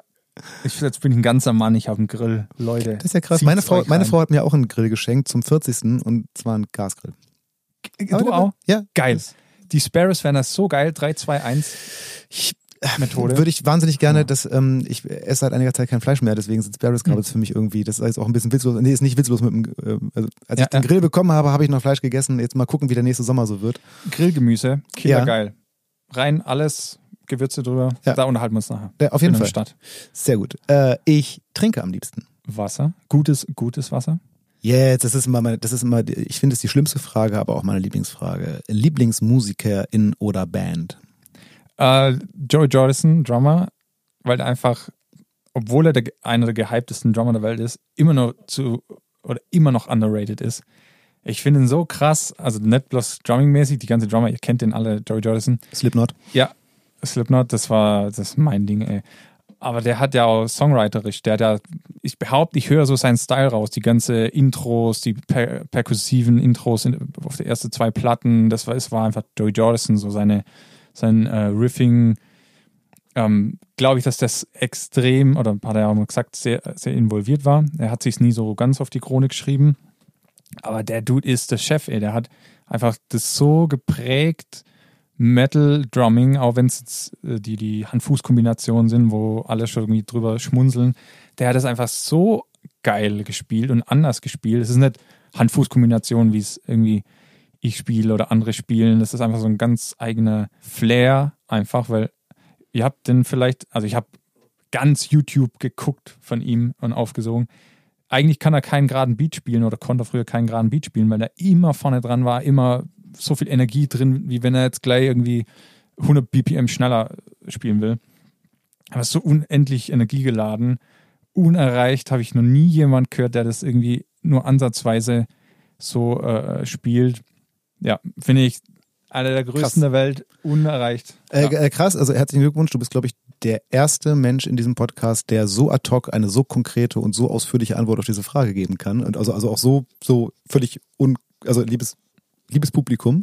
ja. Äh, Ich könnte nur drei Tobi- Stunden drüber reden. genau, das- genau, das wollte ich- das wollte ich gerade sagen. Genau, Details also, äh, Phil Rudd. Tobi hat sich gerade, Tobi Ja. ist gerade in so eine Art Trance verfallen, hat sich we Geil. weggedreht und angefangen zu sprechen und ich dachte, irgendwann muss ich ihn rütteln. Wahnsinn. Okay, Joe Dodson von Slipknot Ja. ist definitiv, ganz definitiv dein Lieblingsmusiker. Ja. Was ist denn dein Lieblingsbuch? Was habe ich denn da letztens alles gelesen? Ah, äh, Eckhart Tolle. Ich glaube, auf Englisch heißt es Now. So ein Psychologiebuch, wo es ums Konzept geht, dass du einfach jetzt präsent bist. So, wenn du in der Vergangenheit lebst und viel über der Vergangenheit nachdenkst, ist, dann leidest du in einer gewissen Form, weil das nicht der jetzige Moment ist. Wenn du viel in Zukunft denkst und, und drüber nachdenkst, so, um, was wird sein, wie auch immer, ist so eine innere Zerrissenheit, wo du einfach nicht in dir ruhst, du bist nicht im jetzigen Moment, weil du da leben wir heutzutage einfach mit ganze To-Do-Listen und hast nicht gesehen oder Ganz anders, auf jeden Fall. genau. Ja, Eckart Tolle, Now im Original, vielleicht jetzt? ja ich glaube, Man weiß es nicht. Hast du LieblingssportlerInnen? Oh, nicht wirklich. Conor McGregor fand ich ganz cool. Einfach so die Show, die er abzogen hat. Ähm, aber das ist ja ein bisschen Mainstream. Ach, Äh, das macht ja nichts, muss ja nicht immer, also ist ja schön, wenn du überhaupt jemanden hast. Ich zum Beispiel hätte niemanden. Lieblingsfilm oder Serie? Ist so schwierig. South Park finde ich so unendlich geil. Oh ja. Einfach die, die, die Messages, die die oft verpacken. und das einfach überspitzt oder Spiegel vorhalten. So, das mag ich eh und auch in der heutigen Gesellschaft so ein bisschen, ein bisschen auf den Zahn fühlen. Das möchte ich mal werden. Alt. Das würde ich auf eine einsame Insel mitnehmen. Ein Teleportationsgerät. Total schlau. Dass ich da wegkomme. Das mag ich überhaupt nicht. Ungerechtigkeit. Und, und nicht argumentierte Anweisungen. Ich mag gerne immer, also das steht schon in meinem Grundschulzeugnis. so arbeitet wie ein Verbissener bis zum Erbrechen, aber wenn er nicht weiß, wofür er was macht, dann guckt er in die Luft und macht einfach nichts. Das wünsche ich euch. Also den Zuhörern, Zuhörerinnen. Dass ihr für euch, also wirklich ganz, ganz persönlich für euch definiert, äh, was äh, Glück und Zufriedenheit für euch ist. Und das nicht aus den Medien aufgreift und nicht aus irgendwelche schlaue Finanzbücher oder äh, irgendwelche Inspirationskacke auf Instagram. Am besten alles ausmachen, setzt euch drei Tage am Stück ganz unangenehm, ganz allein irgendwo hin und, und halt die unangenehme Atmosphäre aus und macht euch Gedanken, was das für euch ist. Du hast es geschafft. Das Freundebuch ist durch und der Podcast geht auch schon stark auf seine äh, Schlussphase zu. Also besser gesagt hat seine Schlussphase, glaube ich, vor ungefähr drei Stunden äh, beendet. Äh, wir sitzen aber erst eine Woche hier im Raum und unterhalten uns. Deswegen geht noch eine Kleinigkeit. Bevor ich dich hier raus entlasse, gibt es aber noch die, die letzte Sache, die mhm. jeder Gast hier mit mir machen muss. Und zwar das ultimative VIP-Ticket. Das VIP-Ticket öffnet dir jede Tür, bringt dich zu jedem Künstler, zu jeder Künstlerin und überzeugt sie auch automatisch oder ihn automatisch davon, mit dir spielen zu wollen wollen. Es kann sogar durch die Zeit reisen. Das heißt, du kannst dir mit dem ultimativen VIP-Ticket deine ultimative Band zusammenstellen. Wie sehe die aus? Das wäre ja geil. Also auf der einen Seite vielleicht vergangene Bandkollegen mit mehr Biss, weil ich glaube, das wäre sonst ganz geil geworden. Ansonsten Slipknot, also da manchmal war ich dann auf und denke, ey Schatz, ich habe heute Nacht wieder für Slipknot gespielt. das, das wäre gerade meine Frage. Würdest du dann lieber, sag ich mal, die Slipknot der ersten Platte äh, herholen und für dich spielen lassen oder würdest du lieber mit denen spielen und Joey Jordison guckt zu? Ich, ich glaube, ich würde äh, eher dann den Posten an deine äh, äh, Bierfässer einnehmen. Ah ja, genau, wollte ich gerade fragen. Richtig, und da, oder du bist dann genau der Clown oder wer es war. Ne? Richtig ne? ja. doll, genau, richtig doll draufklopfen und irgendwelche Leute auf der Bühne anzünden, das wäre genau mein Ding. Ähm, und einfach völlig durchdrehen und dabei den an der Drums irgendwie sein Ding machen lassen. Ich wüsste nur, wie es dann aussieht mit den ganzen Drogen und so, die ja die Bedingungen quasi für die äh, frühere Zeit war, weil da habe ich jetzt nicht wirklich großes Interesse. Ähm, ja, ob man das nüchtern durchhält, weiß man auch nicht. Aber das, es, ist halt es, käme Sache, auf, ne? es käme auf einen Versuch an. Außerdem kommst du ja auch mit dem Ticket dann schnell wieder zurück, also du würdest ja nicht drin gefangen bleiben. Geil. Na, dann wünsche ich dir viel Spaß bei dem Slipknot-Konzert. Ich habe die in der Phase tatsächlich auch mal live gesehen. Das war sehr schön. Echt? Oh. Ja, das war sehr anstrengend, aber sehr schön. Und ähm, ja, wünsche dir viel Spaß bei dem Konzert. Ich bedanke mich für ein großartiges Gespräch in deinem wunderbaren Studio. Ich wünsche dir eine ganz tolle Zeit, äh, viel Erfolg mit deinem YouTube-Kanal und allem anderen, was du hier so verbrichst. Vielen Dank für die Einladung. Hat mich sehr, sehr gefreut. Waren spannende Fragen und Sachen dabei und hat viel Spaß gemacht. Freut mich. Mach's gut, Tobi. Tschüss. Ciao. Und auch euch wünsche ich eine wunderbare Zeit und hoffe, ihr hattet Spaß und konntet einige interessante Infos von Tobi mitnehmen.